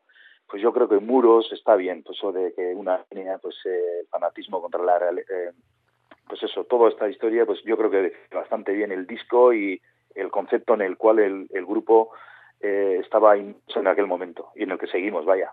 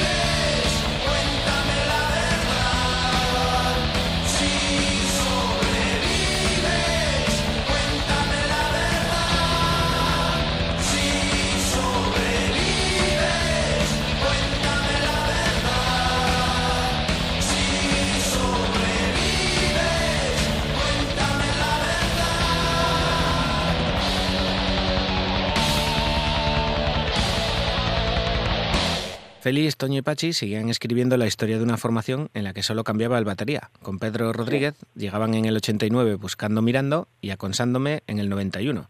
Una gran producción para una banda nacida pocos años antes. Se os caían las canciones. Bueno, el, el tema, luego el, lo que estábamos diciendo, Borrando las calles, digamos, llegó en el momento hay cosas que llegan en el momento justo a veces, ¿no? Entonces, claro, el de Volando las calles, digamos que a nivel nacional, pues un poco eh, sorprendió en cuanto a la dinámica, al sonido, a cómo se hacían las canciones, porque muchas de las canciones que se hacían en aquella época eran, digamos, de otro patrón. Entonces, digamos que lo nuestro era un poco distinto y eh, coincidimos con Mariano García, que era el que llevaba entonces Barrabás en Madrid, una discográfica y tal, y desgraciadamente Nola, que fue pues una escisión de una discográfica aquí en el País Vasco, pues por una apuesta que hicieron a nivel de un grupo de pop y tal, no le salió bien la jugada y tuvieron que quebrar y vendieron, o sea, aquellos cerraron y tuvimos la posibilidad de ir a, a Madrid con Barrabás e hicimos el, el Buscando Mirando, que otra vez fue un cambio muy grande para nosotros en cuanto a nivel de grabación, a nivel de maquetación antes de hacer el disco. Claro, era Madrid también, porque claro, no- nosotros somos del Valle del Urola, de un pueblo pequeñito, en el año ochenta y pico hicimos el grupo y tal, y claro, eh, ahora se dice fácil, pero cuatro chalaos de Festona en los sueltas en Madrid, y claro, pues es lo que tiene también, ¿no? O sea, otro recuerdo maravilloso porque fue, digamos, otro salto cualitativo muy grande en cuanto a la banda, en cuanto a la visión general de la música y demás, ¿no? El cuarto álbum, Loca Pasión, del 93, era grabado por la misma formación, pero Toño y Pachi dejaban la banda tras la gira. Supongo que fue duro sustituir a gente con la que habías compartido tanto, ¿no? Sí, sí, la verdad es que, no, además que eh, todo fue en el, en el Loca Pasión, todo fue un poco a trompicones, un poco fuera de lo que siempre había sido la banda, porque fuimos eh, por contrato, porque esos contratos leoninos que firmas un poco, no a ciegas, porque sabes lo que firmas, pero nunca piensas que va a llegar a eso, ¿no? Entonces, claro, al final era un contrato firmado de que estábamos obligados a grabar eh, tres discos con Barrabás y nos obligaron eh, así eh, a grabar el tercero, que era el, el Loca Pasión, y ya los ánimos también pues eh, estaban un poquito más decaídos y luego la gente pues por su tema personal en cuanto a tener que darle una dinámica a su vida y demás, pues tuvieron eh, hijos, era una, una situación complicada, ¿no? Y ellos decidieron dejarlo y, y nada, pues eh, yo seguí eh, con Pedro, buscamos eh, recambios de guitarra y, y bajo, y ahí hicimos el, el todo por el suelo y ya está. Y seguimos eh, haciendo rock and roll, que es lo que nos pide el cuerpo. Con Miguel Obregón y Javier Hoyos, todo por el suelo Sí. en el 95. Había una evolución en ese disco. ¿Fue buscada previamente o fue por la aportación de los nuevos miembros? Eh, Es distinto porque a la hora de eh, componer, aunque básicamente las canciones eh, siempre salen, eh, digamos, en este caso de mi mano, y luego pues eh, Pachi le da el toque de guitarra, de guitarra un poco heavy, la- su manera es muy especial de tocar que tiene y demás, al, digamos, al faltar en un momento dado eh, Pachi, digamos, a nivel de composición me quedé como huérfano, pero sí un poquito eh, también con la mente, digamos, un poquito más abierta en cuanto a lo que yo quería hacer, ¿no? Y luego, pues, eh, cuando vino Miguel, que era un, guitarra espléndido, pues eh, me entendió a la perfección y la, bueno, la ejecución a nivel de guitarra y tal, pues, le aportó mucho, mucho color en cuanto a las canciones. Javi era un, es además un, bajista muy contundente y hicimos, eh, yo creo que un buen, un buen disco, muy buen disco, entiendo yo que es. Y, y nada, pues eh, hicimos como banda pues la gira del todo por el suelo y también ahí pues eh, por distintas cosas pues Miguel que era un guitarrista sobresaliente espléndido como he dicho antes. Lo que pasa es que en directo se lo pasaba mal. No te digo que tuviera miedo escénico ni nada de esto pero no no era su terreno. Él, él era conce- concertista de guitarra clásica y demás venía de otro mundo y esto del rock and roll pues eh, además le pilló en un momento de la banda a nivel de actuaciones tremendo pues eh, con, con la agencia y tal tocábamos una auténtica barbaridad. Digamos era el punto digamos casi más álgido. Luego con el esto es lo que ahí fue el más álgido pero en el todo por el suelo fue un- una época muy álgida del grupo en cuanto a actuaciones. Y a él le movió mucho el suelo de su digamos de su día a día. Y, y al final pues decidimos eh, que lo tenía que dejar y, y, y nada pues lo dejó junto a Javi también que también por temas de curro y tal pues lo tuvo que dejar. Y nada pues volví a contactar con Quebra y con Robert que es con el que estuve girando con los Barney y demás, pues año y, año y pico, año y medio, algo así, algo así creo que fue, hasta que hicimos el doble en directo del Esto es lo que hay, grabando en Madrid con ellos, y va, todo maravilloso fue, la verdad. Eso te iba a comentar. La gira de ese disco fue de las buenas, ya lo decías, recorriendo toda España y culminando un concierto en Madrid el 22 de marzo en la mítica Canciller.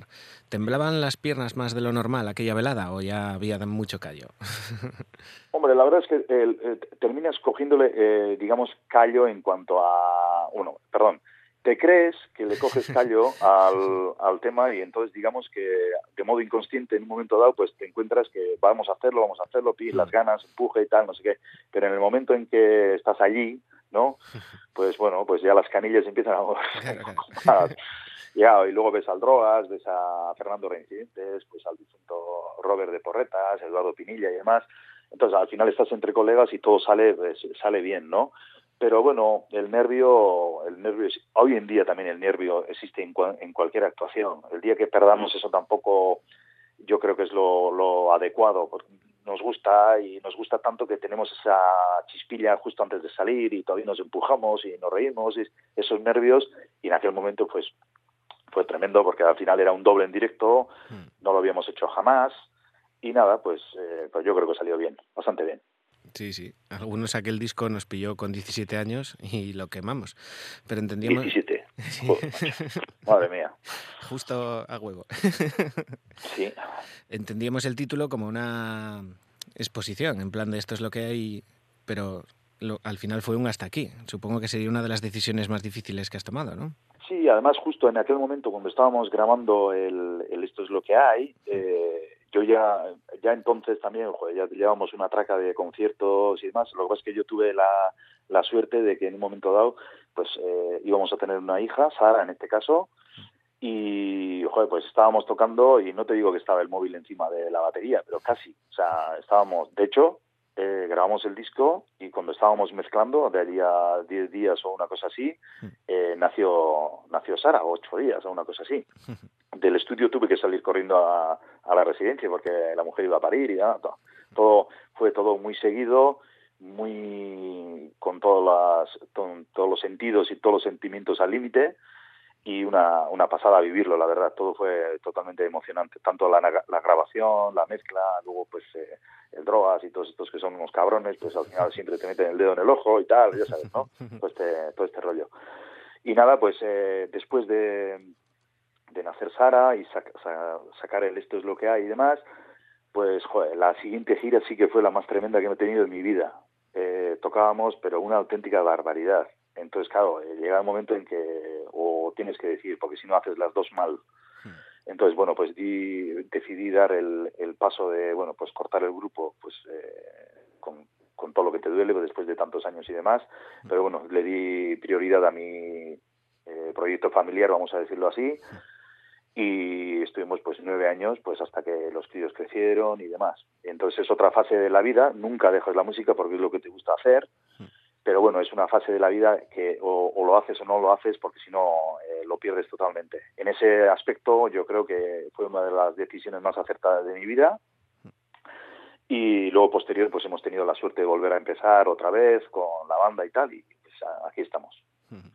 No se podía estar a tope de las dos cosas y para estar a mitad mejor dedicarse. No, ya- y, y saber, porque a veces igual a lo mejor la ceguera te puede intentar o puedes intentar o no te deja ver que lo estás haciendo mal, pero sabiendo y viendo que ya lo estás eh, lo vas a empezar a hacer mal, pues ya es una estupidez seguir, tienes que elegir. Eh, en un momento dado te puedes poner una venda en los ojos y no ver y al final terminas mal con todo, ¿no? O, o no haces debidamente todo con que luego al final el resultado puede ser el que sea, ¿no? Pero cuando se hace algo realmente, o por lo menos yo soy así, hay que darlo todo en lo que estás haciendo y punto, no hay más. Voy a ponerte en otro aprieto. Recordando aquel directo, ¿con qué canción te quedarías si solo te dejara escoger una? Estas duelen mucho, ya sé que es muy difícil. Bueno, yo en aquella, eh, en aquella, yo recuerdo que sí recuerdo un momento muy especial dentro de la propia canción cuando ya la estábamos tocando incluso allí mismo. Eh, una de esas eh, que te recorre la espalda y que estás eh, con una con la emoción a, a flor de piel y dices "Puf, estoy justo donde quería estar eh, es, es como no, no sé cómo explicarlo no es como una nube es como un dejarte llevar es como si estuvieras flotando y era en el tema otra noche más. En el otra noche más allí eh, pasó algo. No sé qué es pero pasó algo. Yo estaba como uff me dije joder cómo qué bien suena esto la verdad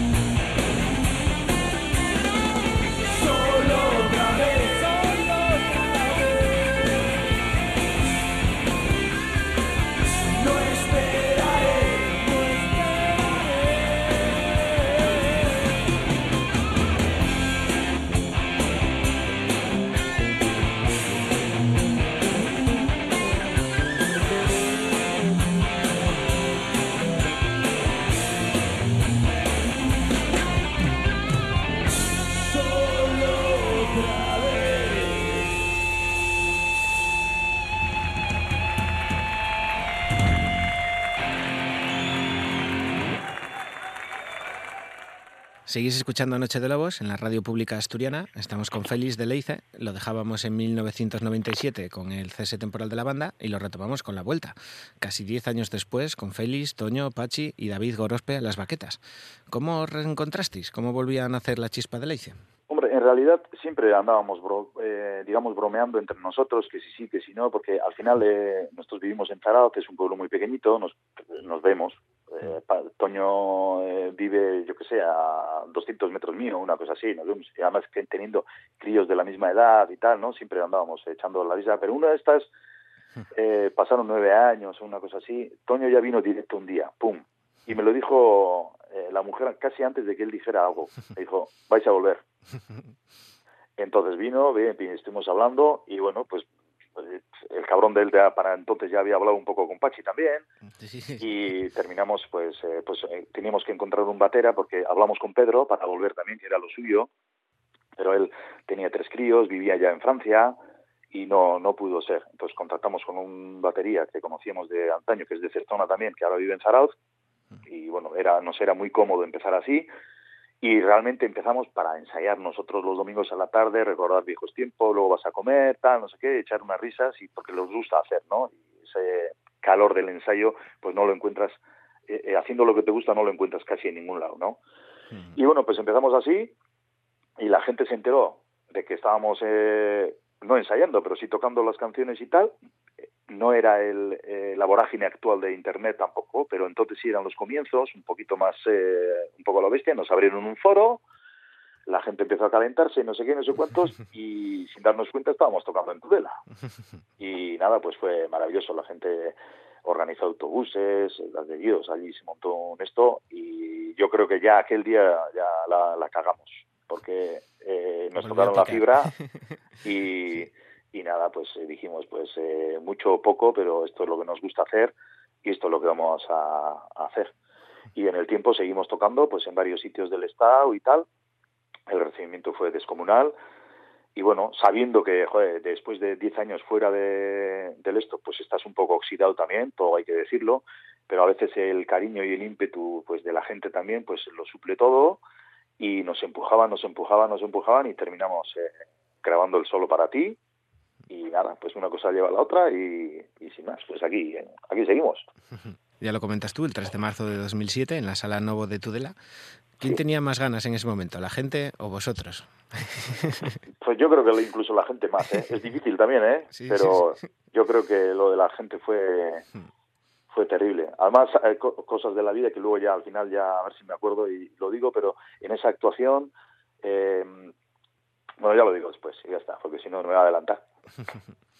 En 2008, ya lo comentabas también, solo para ti, volvía Leiza a la actividad discográfica. ¿Cambió algo en la composición de las canciones de principios de los 80 al nuevo milenio o seguíais trabajando igual? cambia un poco eh, lo que te he comentado antes del ensayo y los métodos de trabajo y demás. Eh, al no ser los cuatro eh, que éramos los que dejamos en su día el grupo, pues digamos pierde un poco la, la dinámica, sobre todo a nivel de batería y así, a nivel de, de punch, ¿no? Pues pierde un poquito más de dinámica o de color, o es un poco hasta cogerle otra vez el, el digamos, la- que la batidora toda se ponga en marcha, ¿no? Yo, a nivel de composición, a nivel de hacer los temas y tal, yo creo que básicamente es lo mismo, ¿no? Lo que pasa es que al no ser los cuatro elementos, las cuatro patas del banco exactamente iguales, el sonido cambia un pelín. Pero bueno, básicamente es, eh, es lo mismo. Es un disco muy, muy lazy también. Una banda como la vuestra con tanta historia detrás siempre deja temas en maquetas, algunos se pierden para siempre. Vosotros os encargasteis de que eso no pasara con la edición de Lo que faltaba, el título más descriptivo que he visto en mucho tiempo. ¿Cómo nacía la idea? Pues eh, nosotros teníamos la intención de grabar otro disco de estudio, pero según íbamos eh, tocando eh, a la vuelta, pues eh, digamos el regreso de la banda y con el solo para ti y demás, sitio al que íbamos, sitio en el que nos decían, oye, ¿y cómo podemos conseguir las maquetas viejas que lo queremos tener todo? Pues así, ¿no? Y joder, pues una y otra vez, una y otra vez, una y otra vez dijimos, "Hostia, algo, algo tenemos que hacer. Claro, lo más fácil hubiera sido coger, entrar en el estudio, volver a grabar los temas, ¿no? Pero con la formación actual y se acabó, ¿no? Pero la gente no nos pedía eso realmente. La gente nos pedía, pues, eh, los temas tal y como se habían grabado en su día, ¿no? Y costó. Y a través de, pues, Leyenda Records, eh, Alfonso y estos que son otros cracks de ahí en Madrid, y bueno, pues eh, cogiendo las, eh, las maquetas antiguas y pasándoselas tal, los pasaron por la mesa y tal y cual, y hicieron un trabajo descomunal. No queríamos que perdiera aquel sonido maquetero total que tenían en su día, para que la gente lo tuviera como está.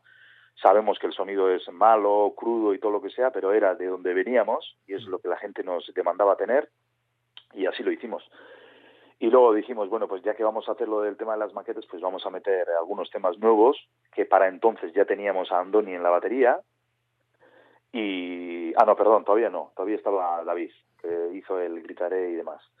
Y entonces metimos un- unos, unos temas nuevos junto con los temas de las maquetas antiguas y demás. Y lo que faltaba, pues pues es lo que faltaba a la gente. Oye, es lo que me falta, es lo que me falta, pues ¿cómo le vamos a llamar? Pues lo que faltaba y ya está. En 2012, de nuevo Leice se enfrentaba a un directo que quedaría grabado, celebrando nada menos que 30 años de historia. Pensando en esa noche, ¿cuál es el primer recuerdo que se te viene a la cabeza? En la, en la del esto, de, lo de la grabación del triple X, dices, Sí. pues que no lo pensábamos sacar en disco. Es lo que primero se nos viene, porque nosotros queríamos eh, grabarlo. Tuvimos, teníamos, hicimos toda la gira de los 30 años del grupo y demás, eh, por todo el estado, y la última actuación que íbamos a hacer, la hicimos de hecho en, en la sala Caracol de Madrid, y unos días antes, oye, pues tenemos la posibilidad de grabarlo esto en, eh, en directo en el Pro Tools y tal. Oye, pues vamos a grabarlo para un recuerdo nuestro y tal y cual. Lo grabamos y Néstor, que es el técnico de directo, lo escuchó y dice, oye, esto está, esto está de narices, ¿eh? Tú. Y, y nada, pues nos sentamos en el local y dijimos, joder, que está de narices esto. Pero claro, no vamos a sacar otro doble y tal, porque no estaba pensado. E hicimos un, joder, que también menuda pelea elegir los temas, pero bueno. Eso te iba a decir, 14 temas de toda la discografía de Leice es difícil. Sí, y luego lo que pasa es que, claro, los otros temas quedan grabados ahí. Que ahora también ahí está el tema de, oye, ¿y con aquello vamos a hacer? Y digo, "Está- déjalo ahí. Dentro de 30 años ya hablamos. y nada, pues eso, pues es lo primero que me viene a la cabeza. Me viene que no estaba pensaba eh, grabarlo, pero como somos así, pues eh, dijimos, pues no está mal y encima para la gente esto puede estar, eh, le puede gustar. Y, y sacamos el, el triple X, que es directo al corazón, que le llamamos nosotros. Y, y nada, pues ahí está, un documento más del grupo en esta trayectoria maravillosa que llevamos. En 2015 llegaba el séptimo disco de Leice, Cuando te muerden, uno de los discos de aquel año que cosechó muy buenas críticas. Ahora, con estas nuevas tecnologías y tal, ya no hay solo en las revistas de siempre, hay muchos blogs, hay mucha gente que comenta un disco. ¿Te escuchaste algo que te hubiera sorprendido sobre él? Bueno, yo básicamente cuando terminamos de hacer el disco y vi el resultado ahí, eh, escuchándolo ya al final con Arcais, que era el técnico del estudio y tal, yo entendía, eh, nunca aciertas, ¿no? Pero yo entendía que el disco sí que era eh, un buen disco. Lo que pasa es que, bueno, los, los tiempos cambian, la gente cambia y tal, y, siempre te queda esa cosa un poquito de, de qué es lo que va a opinar la gente y tal. Hilando la conversación con lo que has dicho tú, que a mí me parece fundamental hoy en día, es que a nivel de críticas, crónicas, opiniones y demás, en un momento dado, eh, a nivel de revistas y todo esto, pues todos sabemos un poquito cómo funciona y bueno, pues ahí en un momento dado tampoco tienes eh, demasiada mano, salvo que tengas cartera. Eso sí me explico. Pero a nivel de blogs personales y a nivel de opiniones personales en los foros, en Facebook, en Twitter y demás, el que escribe es la persona. ¿Me explico? Entonces, claro, a mí eso me importa más, porque realmente la gente dice lo que piensa del disco. Y en ese aspecto, el disco es un, exitazo total, porque la gente dice lo que le, le supone o lo que quiere o, o lo que le transmite o lo que le toca dentro. Y eso sí que me, me sorprendió bastante eh, de cómo llegaban los temas a la gente.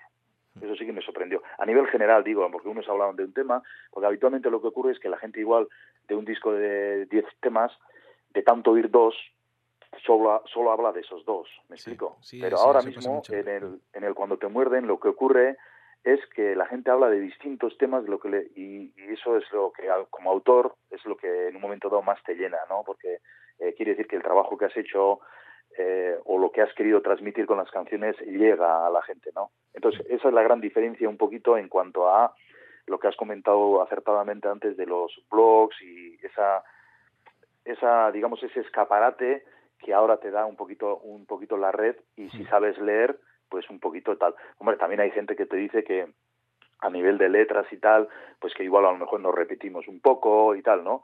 Pero bueno, al fin y al cabo nosotros tenemos una manera de hacer. No vamos a hacer rancheras ahora tampoco. Pero bueno, el eh, yo estoy abierto a todo y además eh, no solo de palmaditas en la espalda vive el hombre. La crítica constructiva es siempre bienvenida y es de la que se aprende en realidad. ¿Y qué tema de Cuando te muerden representa mejor el camino que quiere tomar Leice a partir de ahora? Eso con nosotros es muy complicado. Porque realmente hacemos las canciones que nos salen eh, en el momento. Hombre, eh, de las que ayer la tarde me estaba pegando yo, pues eh, igual a lo mejor el dónde está es va en esa un poco en esa en esa línea, ¿no? De doble bombo con mucho cambio de ritmo, eh, coros y solos y tal, ¿no? Pero bueno, pues, eh, te- algún tema como en la onda del hundiéndome en la noche como arena también hay. No, sé, no, no te sé decir. A nosotros el, yo tengo unas ganas terribles ahora mismo de hacer un disco nuevo con el batería nuevo que tenemos ahora. Porque yo entiendo que él me ha entendido a mí eh, a la perfección, eh, sobre todo eh, cómo funciona mi mano derecha en cuanto a concepto rítmico y tengo unas ganas terribles de grabar con él, porque yo creo que podemos hacer algo que volverá un poco a sorprender tipo de Volando las calles, entiendo yo, o esa es la intención.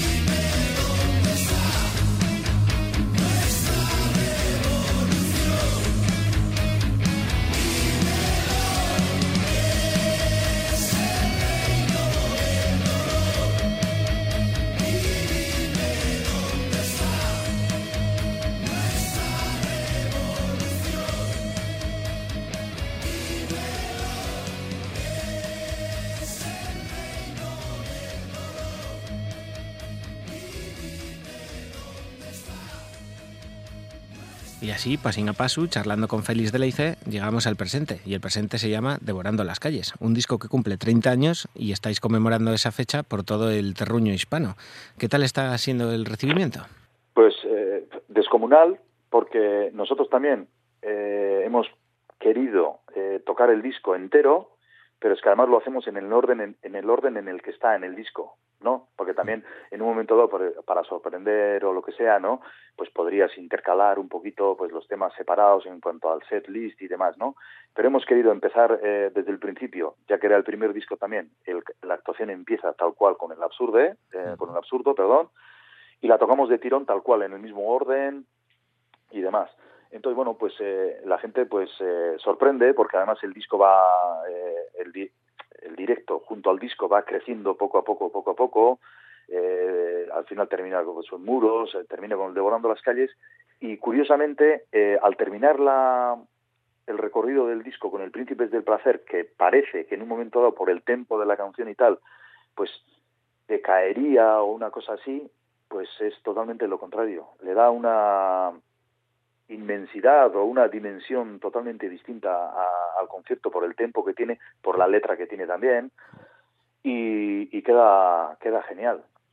Entonces hacemos el Devorando las calles de tirón y luego pues seguimos pues con todo lo, con todo el, el siguiente arsenal que menudo follón tenemos para elegir otras 14 canciones. Porque hay hostias ahí bueno quita esta pon esta no hay manera de acertar no hay manera. Hay temas que tienen que estar sí o sí y no las puedo quitar. El buscando mirando no la puedo quitar. El acosándome no la voy a quitar. A tu lado no la voy a quitar. Si y no, la el gente no la voy no a quitar no la voy a quitar terminas con 38 temas pero bueno, es maravillosa, eh, o sea, es una maravilla el poder decidir o el tener que decidir cuál quitar o be- bendita, bendito problema. Y mirando más allá en el tiempo, ya nos comentabas que quieres grabar, pero ¿qué planes tiene Leice para 2018 y más allá? Pues en el 2018 queremos, eh, ya entonces ya habremos terminado el tema del Devorando las calles, pues eh, atacaremos más a los festivales el próximo año, que este año hemos querido un poco hacer, eh, digamos, algo más, eh, digamos, familiar o tocar en las salas, eh, pues cerca a sitios que normalmente no solemos llegar y demás. Y el próximo año tiraremos más de festivales y a final de año, pues la intención es sacar, sacar el disco, el disco nuevo. Yo creo que vamos a, grabarlo en verano, en junio o julio así, y yo creo que en octubre o noviembre como mucho estará estará en la calle y a ver eh, si a la gente a la gente del grupo y a la de no el grupo le gusta. Pendientes estaremos. En estos más de 30 años de escenarios, ¿qué espina tienes todavía clavada? ¿Dónde tienes que tocar con Leice sí o sí antes de 2020? Pues no sé, sé decir, no sé, no no me había planteado yo eso así tampoco.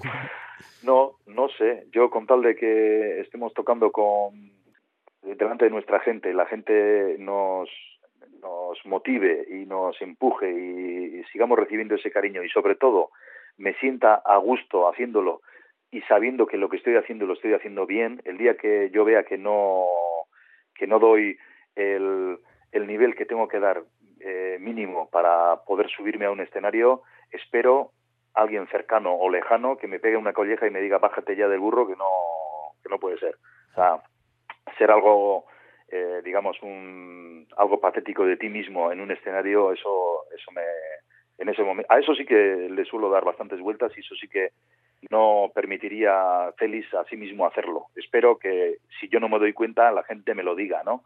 Pero no me gustaría estar eh, ser una caricatura de mí mismo ahí arriba como está ocurriendo por desgracia con alguna gente y no y no entiendo cómo la gente no se lo dice.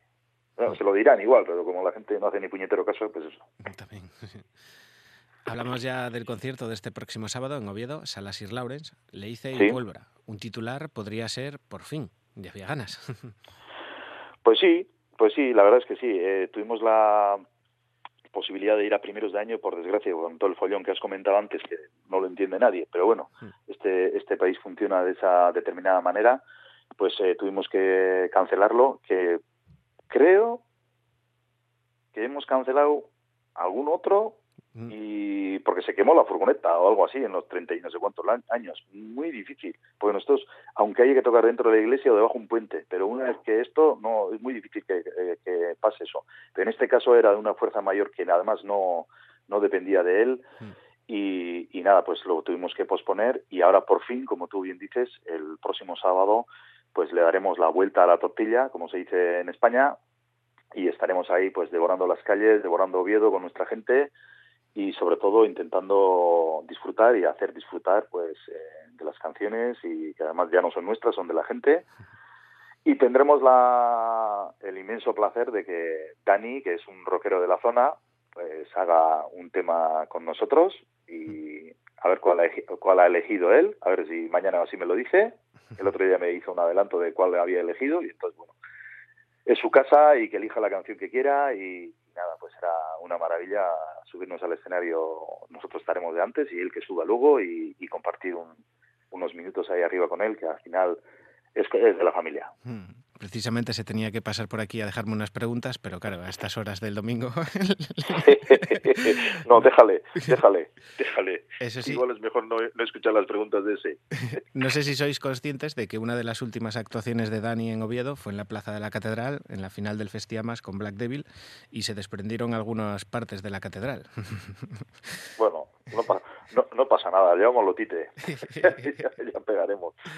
Nah, eso es todo por el suelo. Tocamos el todo por el suelo y ya está. No, no pasa nada. Pues, que suba, que disfrute, que haga disfrutar con su gente, con nuestra gente y, oye, pues eh, ahí estaremos en Oviedo y después de todo lo que ha pasado y no ha pasado, esta semana, la anterior, pues todo lo de la sala y demás, pues al final darle la vuelta a todo, y disfrutar y, y pelear por el futuro todos juntos y ya está.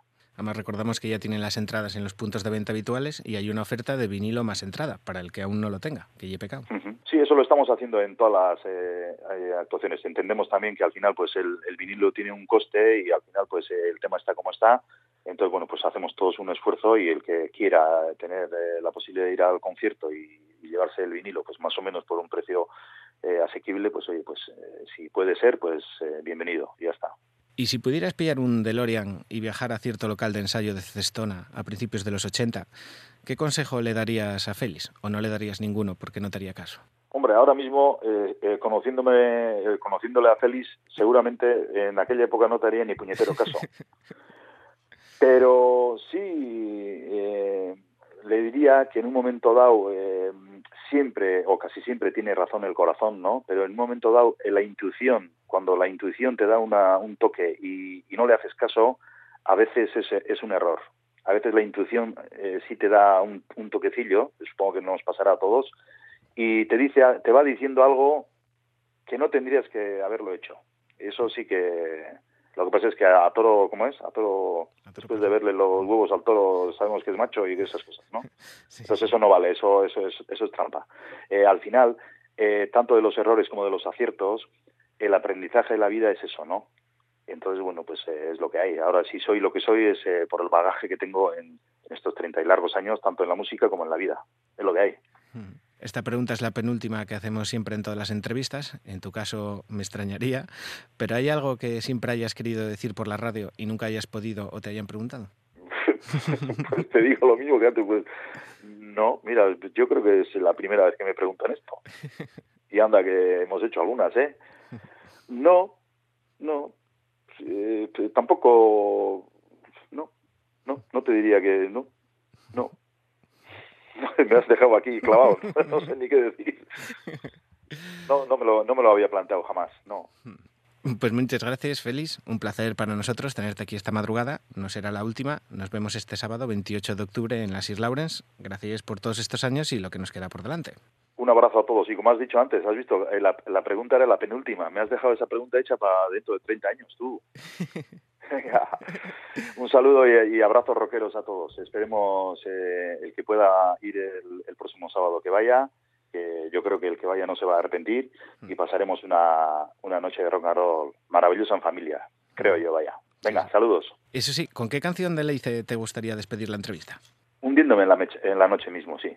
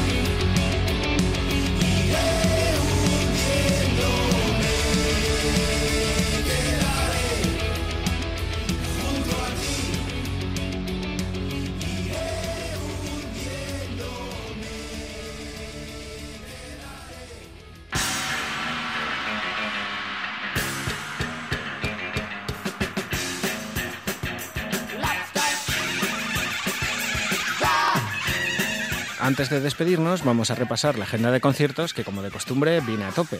Comenzando por el miércoles 25 de octubre, donde tenemos una buena ración de folk con Hack Sound Boys desde las 9 y media en la sala Acapulco de Gijón, con entradas a 12 anticipada o 15 en taquilla.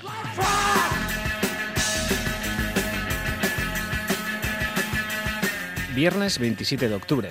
Los cigarros y The Electric Buffalo desde las 9 en el espacio estilo de Oviedo con entradas a 15 euros.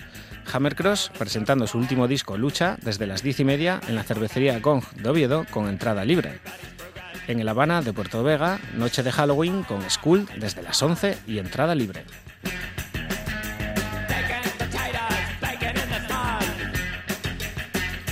Sábado 28 de octubre, Leice desde las 10 en la Sir Lawrence de Oviedo con entradas a 12 anticipada o 15 en taquilla.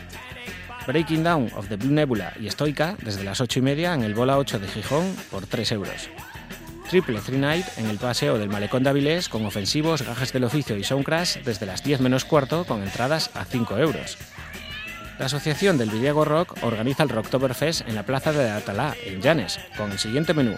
Por un lado, música en directo en dos pases. Primero, durante la sesión Bermú con la Atalá All Star Band, música del Concejo de Llanes en una jam de blues especial y Black Bisonte.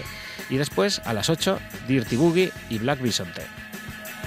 Kodo y Pripyat en el Judá de la Pola Siero desde las 10 de la noche. Oserp, Funeral y Arson desde las 9 en la Lata de Cin de Oviedo, con entrada a 5 euros en la Death Night Otero.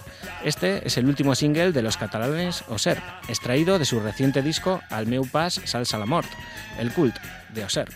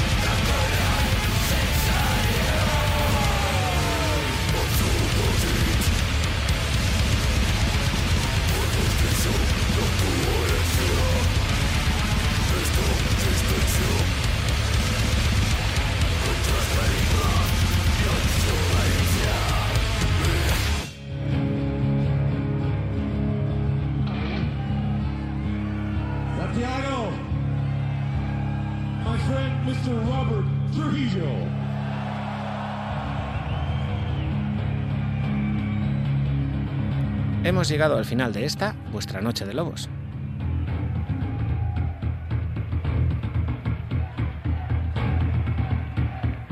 Muchas gracias por estar ahí una madrugada más y por aguantar el sueño. Sentimos vuestras ojeras mañanas, pero Sarta... Muchas gracias por estar ahí una madrugada más y por aguantar el sueño. Sentimos vuestras ojeras mañana, pero sarna con gusto no pica. Esperamos, al menos.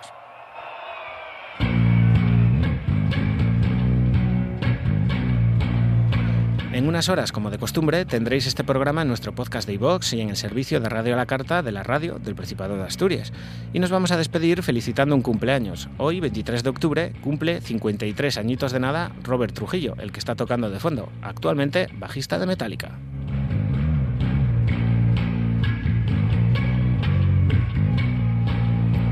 Actualmente Metallica, pero hay que recordar que Robert ha pasado por bandazas como Megadeth, Suicidal Tendencies, Black Label Society, Infectious Groups, Ozzy Osbourne y que ahora se ocupa de un puesto, el de Metallica, que jamás tendrá a nadie como Cliff Barton, algo contra lo que ya había luchado Jason Newsted, pero en el que Robert ha dado la talla incluso más de lo que algunos le auguraban.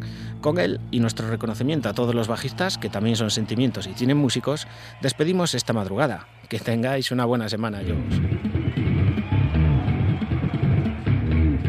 Un chucho, yo vas, yo vos. Nos vemos la semana que viene, a la misma hora, en el mismo sitio, y nos olemos el focico.